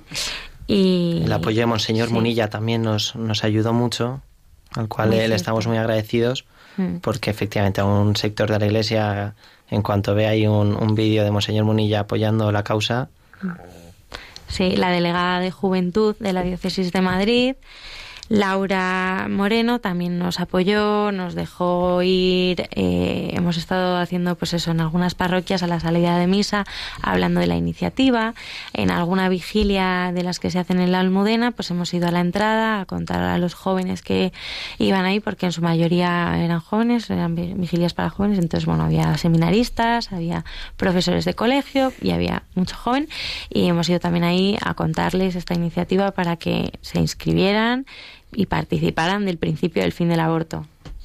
Sí, la principal tarea era llegar a la mayor gente posible también, porque nuestras redes de difusión, en cierto, son, son limitadas. Entonces, pues a través de, de redes de contactos, pues ir difundiendo, incluso es una de las tareas pendientes que, que hemos tenido, porque una vez ya acabada la campaña, eh, estoy con, con algún amigo que todavía no se había enterado de lo que era la campaña de 40 días por la vida. Entonces, que tenemos también tarea pendiente para, para, años siguientes. Claro, sí, sí. Mercedes, Jaime, ¿y a vosotros eh, qué os ha pasado? Eh, ¿Cómo os ha cambiado eh, esta experiencia y esos días ¿no? de, de oración? ¿Qué cosas habéis vivido? Bueno, nosotros nos organizábamos, bueno, somos los coordinadores, los capitanes. Jaime es un valiente y es capitán de sábado y domingo y yo soy capitana de los lunes. Entonces, bueno, intentábamos que todos los turnos estuvieran bien cubiertos, si veíamos que había alguno un poco más flojo, pues mm, pedir ayuda o incluso a veces ir nosotros mismos, ¿no? El típico turno de alguien que falla en el último momento. Nos organizábamos en turnos de una hora. Entonces, alguien se apunta, por ejemplo, de 8 de la mañana, que es cuando empezaba, a 9 y está ahí. ¿no? Entonces, yo creo que yo puedo hablar de mi experiencia con, en- desde varios eh, ámbitos, ¿no? El hecho de rezar ahí, yo creo que son los mejores rosarios que he rezado en mi vida. Yo mm, se lo decía a amigas mías, yo no sabía lo que era rezar un rosario hasta que no lo coges en tus manos y es como el arma que tienes es totalmente, bueno, es un arma, sí, es un arma. El, arma más poderosa, la oración, de estar viendo a una chica que no sabes si va a entrar, si no, te pones en tensión y tú dices, mm, es el fruto de tu vientre Jesús, y estás ahí y la chica está entrando. Entonces, por un lado, he aprendido a ponerme en manos del Señor totalmente, o sea, sujetada del rosario y de nada más. Eso ha sido increíble. Y luego, por otra parte, ver lo que es la realidad del aborto, ¿no? Lo hablábamos antes fuera de antena, que, que siempre nos han dicho que el aborto es un drama, que es un asesinato, que, que las chicas van obligadas y siempre tenemos a los que nos dicen que no, que no, que es un derecho, que nosotras parimos, nosotras decidimos, ¿no? Que se dice. Eh, Te van diciendo estas cosas, tienen derecho a elegir, tal. Y, y cuando ves a las chicas que entran muchas eh, pues eh, con solas o con sus parejas pero la pareja ni siquiera les mira la cara cuando y cuando salen que son peor no que no sé si quieres contar un poquillo tú también Jaime que al final no te dejo sin nada pero es verdad que salen cojeando o salen con la mano en la tripa salen llorando. Entonces son, yo creo que me, me ha ayudado eso, la oración y el darme cuenta realmente del drama que es el aborto, que nos lo venden como lo mejor y no lo es. Sí, yo en cuanto a mi visión, como mi, experiencia como voluntario, que he estado también pues, cubriendo turnos, eh, me ha pasado, ha resuelto una de las cosas que, a mí me preocupaba a la hora de, comentar la campaña y, muchas personas que le decía, que les animaba, me decían, no, muy bien, muy bien, luchar contra el aborto, muy bien, luchar con la oración, pero rezo desde casa. Yo no te preocupes, que me cojo, venga a esa hora y rezo en casa tranquilamente. Y yo en cierto modo es que pensaba, pensaba parecido, la, esa, esa labor de Dios, pues que, actúa en lo escondido, en lo, oculto, y, sin necesidad de manifestarse. Pero ahí es donde me he dado cuenta que, bueno, como me ha tocado ir sí o sí, bueno, es verdad que yo también quería ir y, comprobar la experiencia, pero el, el, poner cara a las madres por las que estás rezando, el, ver situaciones también que te hacen ser más consciente, eh, madres llorando, madres también que entran como, como si van a comprar el periódico, eh, con experiencias también duras. Entonces, Moni, madres también que al vernos a nosotros, a un grupo de 10 personas que había sentadas ahí en el pollete enfrente de la clínica, se, se conmovían. Y, yo vi un caso de una que se paró, empezó a llorar y se fue. Luego no sé, no sabemos que, si habrá continuado ella con, con el aborto o no, pero, pero que, que, realmente conmueve. Entonces eh, me sentí instrumento de Dios para, para transmitir ese mensaje. Mientras que a lo mejor si, si no hubiera habido nadie, no, no sé porque es, efectivamente es Dios quien actúa en lo oculto, pero, pero si no tiene herramientas para, para actuar. Bueno, y que el testimonio es muy importante porque con lo crispado que está el ambiente, que haya gente joven que tenga el valor de ponerse en la calle delante de todo el mundo a rezar, a ver, es que de entrada da como respeto, ¿no? Y, a lo mejor ha, habido incluso alguna situación, ¿habéis vivido así de enfrentamiento, alguien que os haya increpado, algo así? Bueno, hemos vivido de todo, porque es verdad que los vecinos estaban divididos. Lo sabía que pasaban y te miraban mal, lo sabía que pasaban y te decían alguna cosa. La cartera los primeros días también te miraba y te decía alguna cosa así como mm, por lo bajini. Y también había el otro, o sea, como la otra visión, ¿no? Vecinos que se paraban y te daban las gracias, que se quedaban incluso contigo, el típico vecino que está paseando al perro y te ve y dice, ah, pues me quedo con vosotros un rato, ¿no? Tenemos una foto por ahí con el, con el perro, porque la señora se paró, estaba, con, estaba paseando el perro y se paró. Mm, gente de la parroquia de San Germán, que está muy cerquita, que se acercaba expresamente a darte las gracias y te decía, yo aquí no me voy a quedar de pie porque soy mayor y no aguanto, así que me, me quedo muy poco tiempo con vosotros, pero os quiero dar las gracias. O incluso eh, pues los rescatadores de Juan Pablo II que también se acercan y te dan las gracias y te dicen, oye, que los sábados por la mañana, a estas alturas de la mañana, menos de 15 chicas no, no han entrado, o sea, y normalmente entran muchas más. Entonces, ha habido un poco de todo. Sí que es verdad que ha habido situaciones un poco incómodas de gente que, que, te expresa vivamente que no está de acuerdo contigo, pero también ha habido muchas buenas, muchas positivas. Y la verdad que yo personalmente me quedo con esas, porque tengo la sensación de que han sido más que las malas. Sí, efectivamente. Respecto a lo que decías de los rescatadores de Juan Pablo II, nos dieron aquí en, esto es muy difícil conseguir cifras y números, porque si entran no entran, pero ellos sí nos dijeron que los sábados, que es cuando suelen estar, normalmente entran 15, 15 madres y en, los que estábamos de campaña entraban 5 cada, sábado. Entonces, pues es un, es un número que entiendo que sea difícil en, esta situación de coger números y cifras, pero este es uno de ellos. Y, y luego respecto a incidentes, sí que tuvimos, pues por ejemplo, bueno, nosotros nos desmarcamos totalmente, pero desgraciadamente aparecieron pintadas en el pollete donde nos solemos sentar, pintadas pro vida, que pues no sé si lo, bueno, lo, haría con buena intención o al revés, una persona con mala intención a hacerlo aposta, no sabemos, desconocemos quién fue, pero claro, esa fue la excusa para que los vecinos se nos echaran encima y a mí me tocó aguantar varias veces ahí un rapapolvos de, del vecino diciendo que esto se limpia con el dinero de todos los españoles y, bueno, nosotros con humildad pues, eh, pedimos perdón, pero, pero también, o sea, que no, no ha sido, no sé, acto nuestro, por así decir, de la campaña ni, y nos desmarcamos totalmente. Bueno, eso se limpia con el dinero de todos los españoles y los abortos también se hacen con el dinero de todos los españoles y no nos preguntan. bueno, madre mía, seguro que el Señor también nos ha concedido algún regalo de ver algún fruto Hmm, que os haya llenado el corazón. Sí, o sea, eso es verdad que es muy difícil medirlo porque ellos no te van a publicar las, las mm, los números más fiables, ¿no? No te van a decir, oye, que han venido 70% menos de las mujeres que vienen normalmente, ¿no? Pero sí que podemos hablar de cinco bebés aquí en Madrid y a nivel mundial de 454 que me parece un número increíble. 454 bebés que tenemos conciencia de que eh, se han salvado. ¿no? Entonces, podemos hablar de esto. Pero es difícil porque cuántas madres habrán pasado de largo o directamente no habrán ido. Que es que, como dice Jaime, Dios actúa en lo escondido. Claro.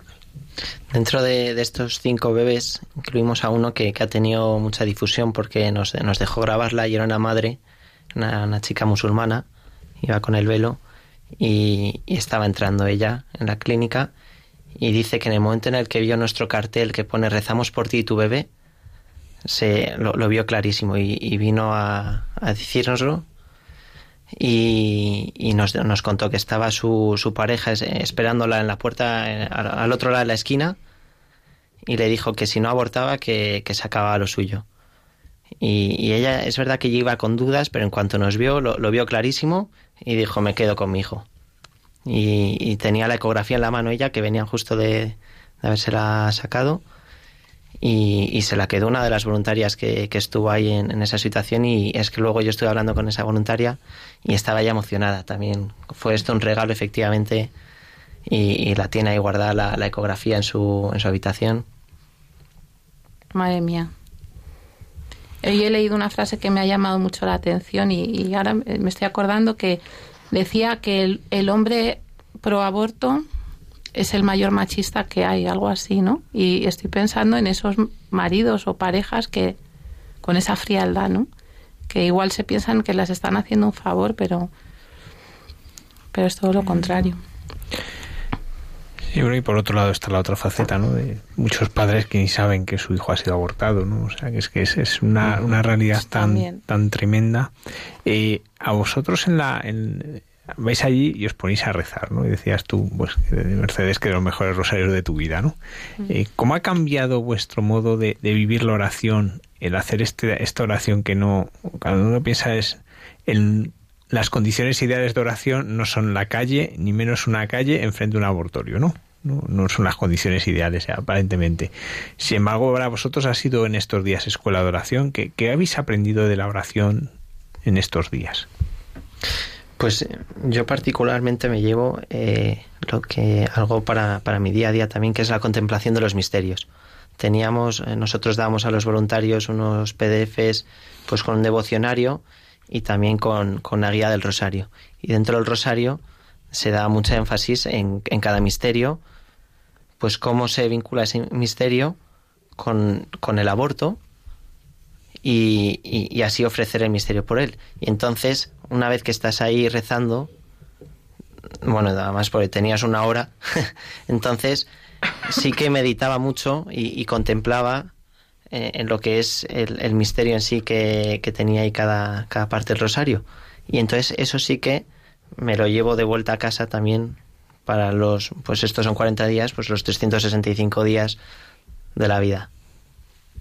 Pues a ponerme totalmente en manos de Dios, porque es que lo hablaba con, bueno, una voluntaria, la verdad es que al final ha habido voluntarios que nos han enseñado tantísimo, ¿no? Una señora que, eh, bueno, había horas complicadas. Las mañanas normalmente la gente trabaja y es un poco complicado. Entonces al final vas buscando a ver quién puede, quién tal. Y recuerdo una señora que la llamé y le, le conté la iniciativa y le dije, oye, mm, no sé si tú podrás a las 8 de la mañana. Pero Mercedes, ¿tú sabes lo que significa eso? Que es ir muy pronto, que todos los lunes me estás pidiendo. digo, bueno, yo de momento te pido el lunes que viene, luego ya lo veremos. Es que después del fin de semana, que yo a mí me gusta irme de viaje, que yo soy de Valladolid, que tal, que no sé qué, digo, bueno, pero por favor, por favor.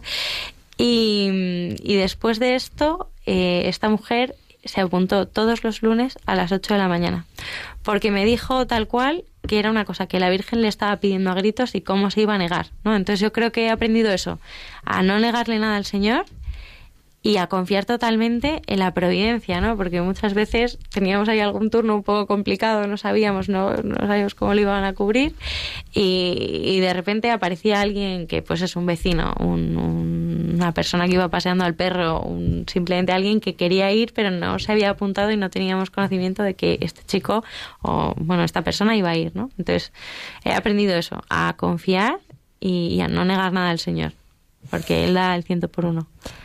A mí, Mercedes, me ha parecido muy bonito algo que has dicho y es cuando estás rezando el rosario y, claro, mm, ves entrando esas chicas, ¿no? esas mujeres en el centro para, para abortar y claro, te, te, puede como esa impotencia, decir, es que iría corriendo detrás de ellas y les daría mi ayuda, mi apoyo, les diría que, que no lo hagan, ¿no? Que, que hay esperanza, ¿no? Como decía el padre Aurelio, es que es, que es verdad, hay, hay esperanza, estamos faltos de esperanza. Y decías que tu arma era el rosario. Y qué importante es el arma que tenemos los cristianos, ¿no? De la oración. Porque es verdad que a veces, eh, mm, pues, eh, pues ante las cosas o los ataques o a veces persecuciones, ¿no? Que podemos tener, pues a nosotros cristianos, eh, pues lo que tenemos es la oración y la humildad. Pero la oración, ese arma y más de la mano de la Virgen, ese rosario que para ti era, era tu arma, ¿no? Para, para, para, para que esa chica no, no entrara, ¿no? Y diera media vuelta, ¿no? Sí, sí, que en vez de saber cuántas habrán pasado de largo y su intención era entrar y lo pensaron mejor y no. Y yo creo que no solo lo he visto yo, lo hemos visto todos. Eh, estábamos tenías delante, en la acera de enfrente estaba la Dator y había en nuestra acera un arbolito, un arbolito muy pequeño y tal. Pues al principio era un árbol cualquiera. Al final de la campaña ese árbol estaba lleno de estampitas, lleno de detentes, lleno de rosarios. Rosarios por las ramas. Sí, señor, agarrados así, atados a las ramas. Y si alguien venía sin rosario, pues lo cogía tranquilamente, rezaba y cuando terminaba su turno, su hora de oración, pues lo volví a dejar y, para el siguiente, que le aprovechaba el siguiente. Y duraban, ¿eh? Porque nosotros no hemos hecho 24 horas de oración, hemos hecho 12 horas de 8 de la mañana a 8 de la tarde. Y esas armas al día siguiente estaban disponibles para los voluntarios que llegaban a las 8 de la mañana. O sea que ha sido, ha sido un regalo. Yo creo que lo hemos visto todos como, como el arma que tenemos, la oración y el rosario, todos ahí cogidos del rosario, sí señor. Sí, efectivamente la, oración ha sido nuestra principal fuerza también que nos alimentaba a nosotros para seguir adelante y, y yo destacaría el, hecho de, que ha sido ininterrumpida y que no, no se ha quedado ningún turno vacío. Mm. Y, como ha dicho antes Mercedes de la Providencia, yo, yo he visto que, no hay nada más provida que la providencia. Porque eh, turnos que teníamos, bueno, es que había personas que se apuntaban eh, y, y no se habían enterado que, por ejemplo, que era presencial, por ejemplo. Y, entonces, pues 15 minutos antes nosotros nos encargamos un poco de perseguir también en, ese día a día y, y, son bajas de última hora y que justo en, esa, en ese turno había solo una persona y, tienes que sacar a alguien ahí y, de repente pues es que justo una persona que pasaba por ahí decía, oye, pues venga, yo me quedo mm. esta hora sin problemas o o llamando a, gente conocida, venga, tal, me paso. Y así hemos, la verdad, eh, bueno, desde luego que no la mayoría, pero muchas horas que desgraciadamente nos ha pasado esta incidencia de, de un imprevisto de última hora, gracias a la providencia, haber, haber podido continuar y, que haya sido ininterrumpida esta oración. ¿Qué edades, ¿De qué edades había personas entre el voluntariado? ¿Había de todas las generaciones? ¿Había alguno más preponderante? ¿Cómo, cómo se ha vivido también este encuentro intergeneracional? Efectivamente, de, todas las edades había. De, bueno, incluso algunos que iban con, con niños en, familia, hemos visto casos, eh, mucho joven, mucho universitario, sobre todo, que es por donde pues nosotros es donde tenemos más campo de acción mm. también para para difundir y también es el la, pues la juventud es, eh, es activa, se mueve y está ahí eh, a pie de cañón.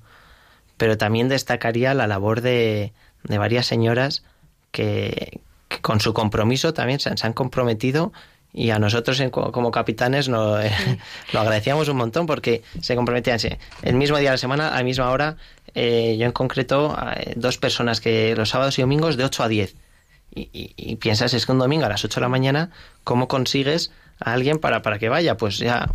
Y padres de familia, muchas veces que, que dejaban de atender un poco su familia, los dejaban ahí despertándose con la madre o la madre con el padre, y decían, yo me voy a ir a rezar, tal, sí ha habido o que iban a dejar a los niños al colegio y luego iban entonces lunes, miércoles y viernes de 12 a 2, por ejemplo, o de 11 a 12, cosas así, turnos que son un poco más difíciles de cubrir. Pues la verdad que esta gente sí nos ha dado la vida.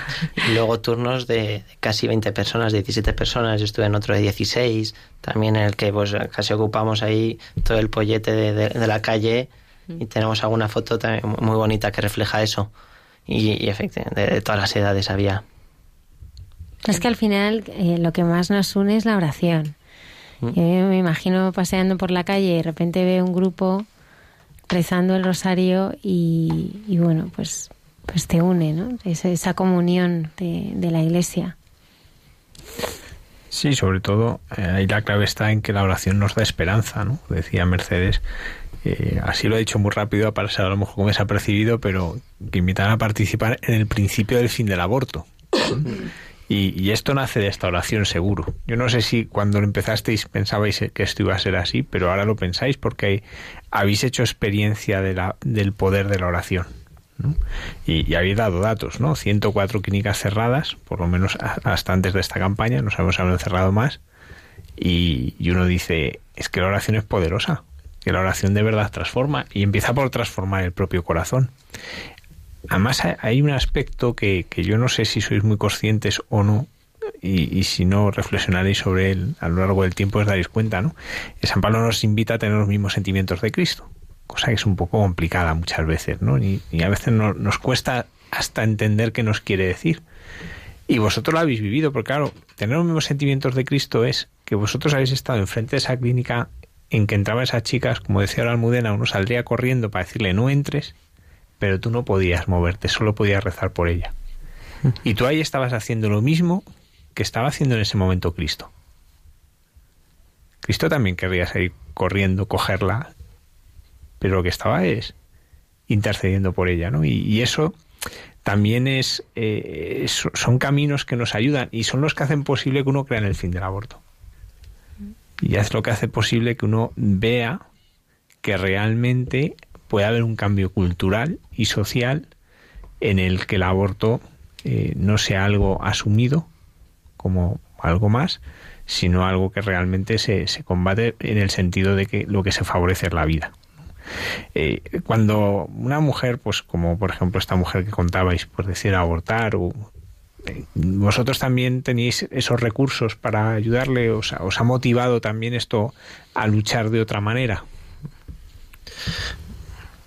Bueno, nosotros como tal era simplemente oración. Nosotros no nos dedicábamos a hacer rescates, pero cuando alguien se apuntaba a los turnos de oración les pasábamos, aparte del devocionario y los, la meditación de los misterios del rosario que ha dicho Jaime, les dábamos también un pequeño documento que se llamaba Información para Voluntarios. Y efectivamente, entre muchas cosas, no te decía un poco lo básico, ¿no? Recordando que no se tira basura, que es en silencio o en voz baja, que no se increpa a las mujeres, que cosas que son un poco básicas, pero que bueno, que siempre está bien recordar. Eh, también teníamos una parte, oye, si viene una chica y te dice, he pensado que como te he visto, no voy a abortar. Y entonces las derivábamos a diferentes fundaciones eh, que ayudan a la mujer en estos casos. Y, y así lo hemos hecho. Las íbamos derivando porque nosotros no teníamos medios. Al final los que estábamos detrás éramos gente joven que no, no teníamos capacidad económica para ofrecer esa ayuda.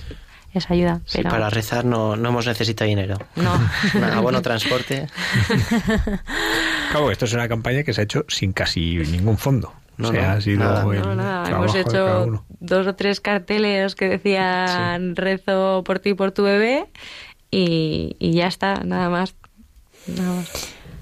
Mercedes Sabaz y Jaime Álvarez de Toledo, muchísimas gracias. A ¿Para cuándo la próxima? Pues, eh, viendo la, misa de clausura que tuvimos. ¿Qué tal? ¿Sí? sí, sí, hasta, estuvo hasta arriba en la, en la iglesia de la parroquia del Buen Suceso, en la calle Princesa, en Argüelles.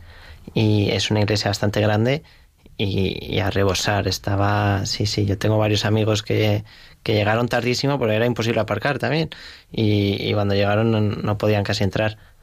Y, viendo que, efectivamente que ha cogido, ha ido de menos a más también la campaña. Al principio pues no era muy conocida y hemos terminado de, la mejor forma posible. Entonces esto pues nos hace para el año siguiente cogerla con, con muchas ganas e ilusión. Hmm. Bueno, capitanes, muchísimas gracias. A vosotros. muchas gracias.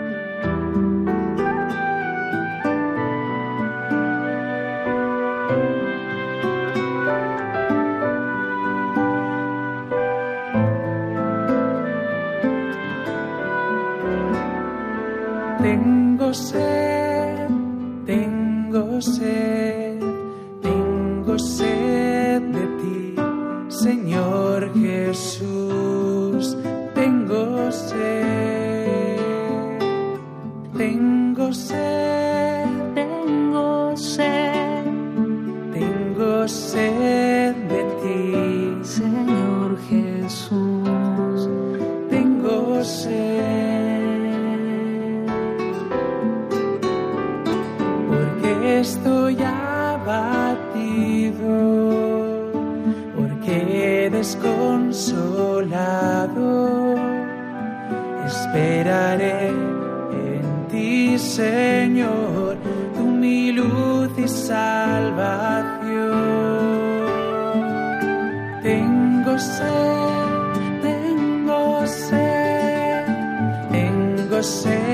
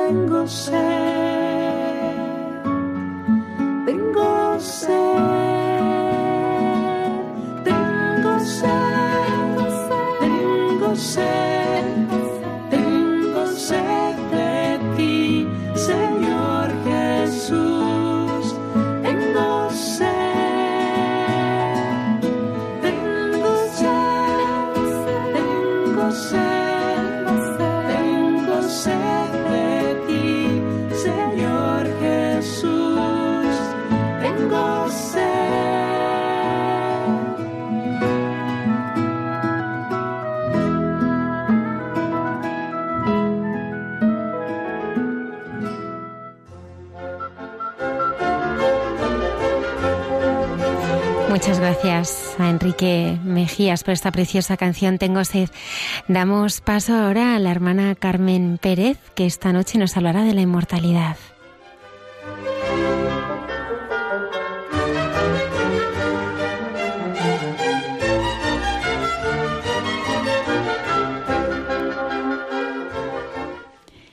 Buenas noches, José Manuel. Y en estos momentos hay mucha gente buena, pues lo siento, Almudena, pero lo primero, lo primero, eh, pues es celebrar la Virgen de la Almudena y felicitarte, pero con todo nuestro corazón y con toda nuestra gratitud, Almudena. Yo siempre se recibe muchísimo más de lo que da y sabes que te tengo muchísima gratitud. José Manuel y yo, como estamos en noviembre, estamos. estamos frío, bueno, pero habíamos pensado en hablar de la inmortalidad. Es que noviembre, ¿verdad? Con todo esto de, parece que es el mes de los Mm. difuntos y que tanto se pide, vaya tema. Pero, oye, José Manuel, ¿no es lo que realmente nos importa? Fíjate, eh, si nos importa que a mí cuando lo estaba preparando eh, y, y veo, no es lo que realmente nos importa. Y me ha salido, digo, joder, claro, si es que ya San Pablo dijo, si Jesús no ha resucitado, van en nuestra fe, dice, y somos los hombres más desgraciados. Entonces, claro, a mí eso me, me lleva a pensar, es que la resurrección es la garantía de la vida eterna. Claro. Fíjate, eh, me he acordado del sentimiento trágico de la vida de Miguel de Unamuno, porque es que dice algo muy gráfico. Es muy filosófico, pero es muy gráfico. Dice que Kant, el gran pensador, reconstruyó con el corazón lo que con la cabeza había batido. Libertad, inmortalidad, Dios. Oye, las tres grandes cuestiones de la vida humana, y que todo hombre lleva en su interior de una manera o de otra. Estaba preocupado por el único problema vital, el que más a las entrañas nos llega a todos, el problema de nuestro destino individual y personal. El hombre Kant no se resignaba a morir del todo, dice Unamuno, con esa gracia que... Para la generalidad de los hombres, incluyendo al mismo Kant y al mismo Unamuno, que lo dice él, Dios es el productor de la inmortalidad. Mira qué bonita la anécdota. ¿La conoces? Un día hablando con un campesino, le dijo Miguel de Unamuno, dice él que le propuso la hipótesis de que hubiese, bueno, que hubiese un Dios, muy bien, que rige el cielo y la tierra, perfecto, conciencia del universo, todo lo que quiera, pero que no por eso el alma de cada hombre sea inmortal, en el sentido que lo entiende, pues eso, un campesino como era él. Y el campesino le respondió, entonces, ¿para qué Dios? Claro. ¿Verdad? Que desde las preguntas del hombre en sus anhelos más profundos está la gran realidad del misterio de Dios y de su relación con el hombre desde que nace, en cada momento, y en el para siempre que solo ha formulado y solo formula el ser humano. A cualquiera que le pregunten, y ahora me ayuda el cardenal Newman, ¿qué hemos ganado con el Evangelio? Pues el conocimiento de nuestra inmortalidad, que hemos nacido para vivir para siempre. ¿Y y puede haber algo más grande que esto? Claro. Hemos ganado porque somos hijos de Dios, de Dios Padre que nos quiere y salva. Los paganos no conocían esta verdad que Cristo enseñó a sus discípulos. Las palabras de Jesucristo hacen detenerse en sus errores y desórdenes a multitudes inconscientes, a las que sobrecoge la visión de la vida en Dios y hacen que sean más profundas y se vuelvan a Dios con un corazón más sincero. Claro, es, es- esta verdad de la inmortalidad eh, despertó a los hombres a la necesidad de una religión más honda, ¿no? Y mejor que la que había hasta que llegó Cristo. Es que si te fijas, eh, cuando Jesús dice, yo soy el camino, ¿el camino hacia dónde? Claro. Porque los caminos son siempre para llegar a, un- a algún A un lugar. sitio, claro. Y cuando dice Jesús, yo soy el camino. se viene, es claro, verdad. Esa es la novedad. Él es el camino Es verdad. para la vida eterna. Es verdad. Es que con Cristo se despliega una visión nunca vista por ojo humano antes de él. Es profunda la revolución, de verdad, si lo pensamos, que se produce en los hombres cuando realmente damos entrada a esa gran verdad. Supone obrar coherentemente, sentir nuestra verdadera religación con Dios, que es la de la filiación. Cuando recibimos de corazón las palabras de Cristo, sabemos vivir la auténtica relación con los demás, con el mundo, con nuestro mundo. Creer en la inmortalidad supone mirar más allá de lo inmediato. Efectivamente, y es que eso, la perspectiva, como alguna vez hemos comentado, es la medida de las cosas. Claro. Es lo que te permite vivir el hoy de otra manera. Exacto.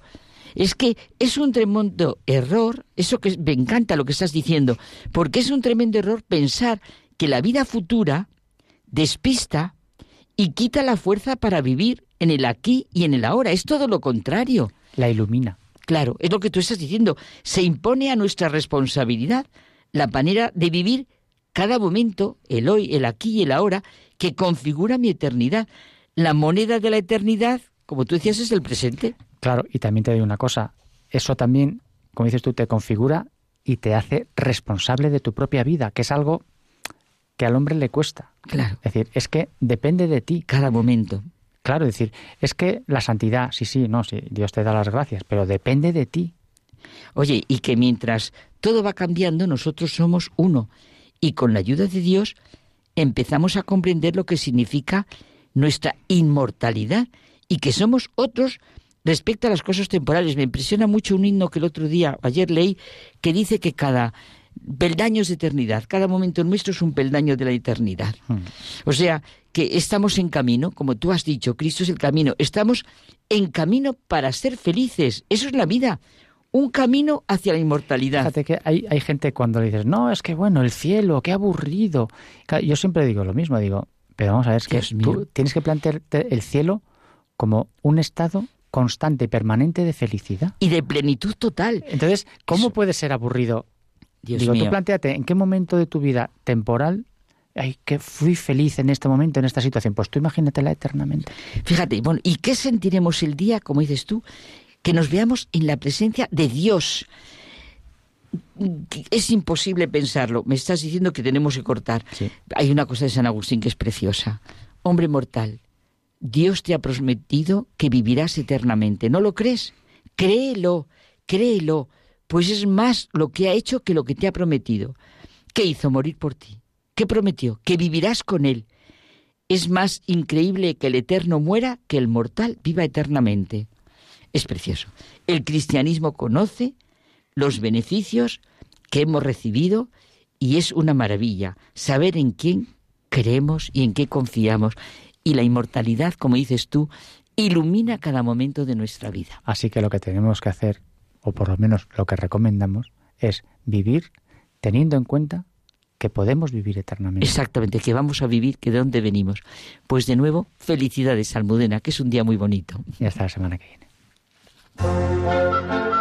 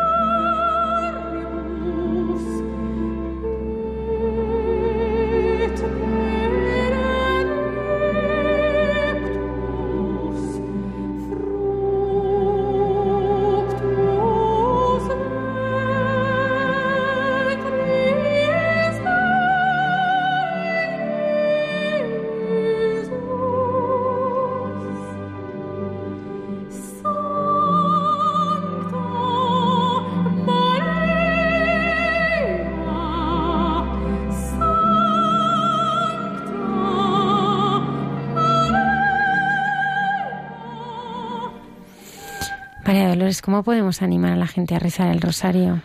Pues primero yo creo rezándolo nosotros mucho, porque mira, yo antes de, cuando todavía no tenía fe, antes de mi conversión, me llamaba poderosamente la atención cuando veía alguna imagen de alguien con un rosario en la mano.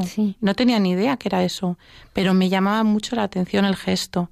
Y cuando después, bueno, pues em, me convertí, lo primero que me pidió mi corazón es tener uno de esos en la mano. No sabía para qué, porque no conocía esto de los misterios, ¿no?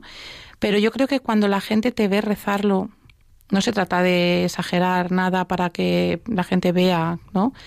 Pero si lo rezas con el corazón, la gente lo nota y al final mm, les llama, les llama y, y, se ponen a ello. Decía Javier, eh, un chico que pasó aquí por el programa, que en, en muchos momentos que había perdido eh, la fe, mm. de lo único que nos había separado era de, de rezar el rosario y que era lo que le había salvado. Fíjate, pues me lo creo. Mira, mi marido eh, tuvo una conversión así muy fuerte, ¿no? Y también, bueno, fue en un momento de su vida de mucho dolor y, y, muy complicado, un momento muy complicado. Entonces él pasó de, bueno, pues de rechazar completamente a Dios a sentirse tan, bueno, pues tan hundido, tan desgraciado, tan mal, que se acercó, ¿no? Y en ese acercamiento que Cristo se le reveló y tuvo ese momento de encuentro fuerte con él, lo primero que hizo fue querer rezar el rosario que él, fíjate, sin tener fe, lo llevaba un montón de meses haciéndolos. Como el que hace artesanía, ¿sabes? Se ponía y hacía rosarios y venga y venga. Yo decía, uy, la Virgen, cómo está trabajando este corazón, porque estás haciéndolos y los acabarás rezando. Y efectivamente así fue. Y lo primero que le pidió el corazón fue rezarlos. Y le ha cambiado la vida. Es que yo, es, esa transformación que la Virgen hace a través del rosario en las vidas de las personas, las, la veo, la he visto en mí, la veo en la gente de mi alrededor merece mucho la pena. Es el tiempo mejor invertido. No sé si recuerdan nuestros oyentes hace algún tiempo, eh, pues un vídeo que se hizo viral y dio la, la, vuelta al mundo de los chicos de, de May Feelings. Sí, que nos daba pues 50 motivos para rezar el rosario, ¿no? Son 50 Ave Marías, pues 50 motivos para rezar el rosario. 50 razones. Pues vamos, vamos a escucharlo. Porque siempre es un buen momento para empezar. Porque nunca lo había hecho. Porque hay mucha gente que sufre. Porque me acuerdo de mi familia. Porque llevamos más de 500 años haciéndolo. Porque ahora es más fácil. Porque el mundo necesita paz. Porque lo hacemos en casa. Porque lo aprendí de niño. Porque no tengo miedo. Porque son solo 50. Porque me gusta enfermo. Porque quiero aprobar los exámenes. Porque estoy triste. Porque estoy cansado. Porque quiero ayudar a los demás. Porque lo hacen por mí. ¿Por qué no? Porque es muy sencillo. Porque me da fuerzas. Porque lo puedo hacer yo solo. Porque si somos dos, es más fácil. Porque lo tengo en mis manos. Porque es posible en cualquier momento. Porque es mayo. Porque estoy enamorado. Porque estoy enamorada. Porque uno. Porque mis amigos lo están esperando. Porque no me importa lo que diga la gente. Porque necesito ayuda. Porque me hace muchas falta. Porque hace fácil lo difícil. Porque me hace ser mejor. Porque las cosas pueden mejorar. Porque no quiero dejar de hacerlo.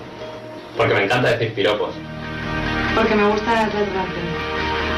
Porque confío en ella. Porque nos lo ha pedido. Porque le encanta.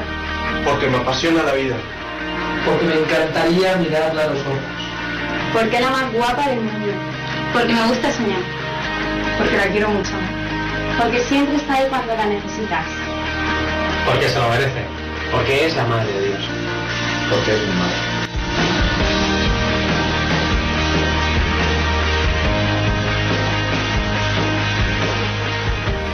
El vídeo ya tiene algunos años, eh, pero qué razones más bonitas porque siempre está ahí cuando la necesitas, porque es mi madre, porque confío en ella. Sí, porque llevar el rosario en la mano en el fondo es experimentar cómo la Virgen nos da la mano. ¿no? Que, ya está ahí cuando se la necesita y que y de hecho muchas veces cuando uno piensa en los rosarios que ha rezado no decía Mercedes por los mejores rosarios de mi vida no pues uno recuerda momentos importantes de la vida en que uno casi sin darse cuenta lo que ha recurrido es al rosario. Es aquello que, que más ha necesitado uno en ese momento. Es como el cauce que me permite experimentar que, no estoy solo, que la Virgen está conmigo y, confiar en esos momentos en que la Virgen, yo recuerdo rosarios pues yendo a ver enfermos que se resistían a la gracia, por ejemplo, ¿no? y, y lo que te sale espontáneamente es rezar el rosario por ellos. Yo me quedo con el motivo que ella nos lo ha pedido y a ella le encanta. No necesitamos. A ella le encanta, a ella es que a ella le encanta. Si a ella le encanta, a mí me da igual que no me apetezca, me dan igual los motivos profundos y teológicos. A ella le encanta. Yo quiero animar a los oyentes de Radio María y de este programa esta semana a unirnos en un rosario. En algún momento, incluso si es un misterio, pero esta semana nos unimos todos en, en una en, en oración, en, en un rosario, porque a ella le encanta, porque porque ella está siempre a nuestro lado. Así que nos despedimos ya, porque nos quedan ya segundos. Antonio, gracias por habernos acompañado. Qué bien que estás ya de regreso después de unos, de unos viernes que has estado convaleciente, pero ya te tenemos aquí. Muchas gracias a don Javier Mairata por habernos acompañado. Muchas gracias a vosotros siempre y a María Dolores Álvarez. Muchísimas gracias. Muchas gracias al Señor que me regala estos momentos tan preciosos con vosotros. hasta muy pronto. Si Dios quiere.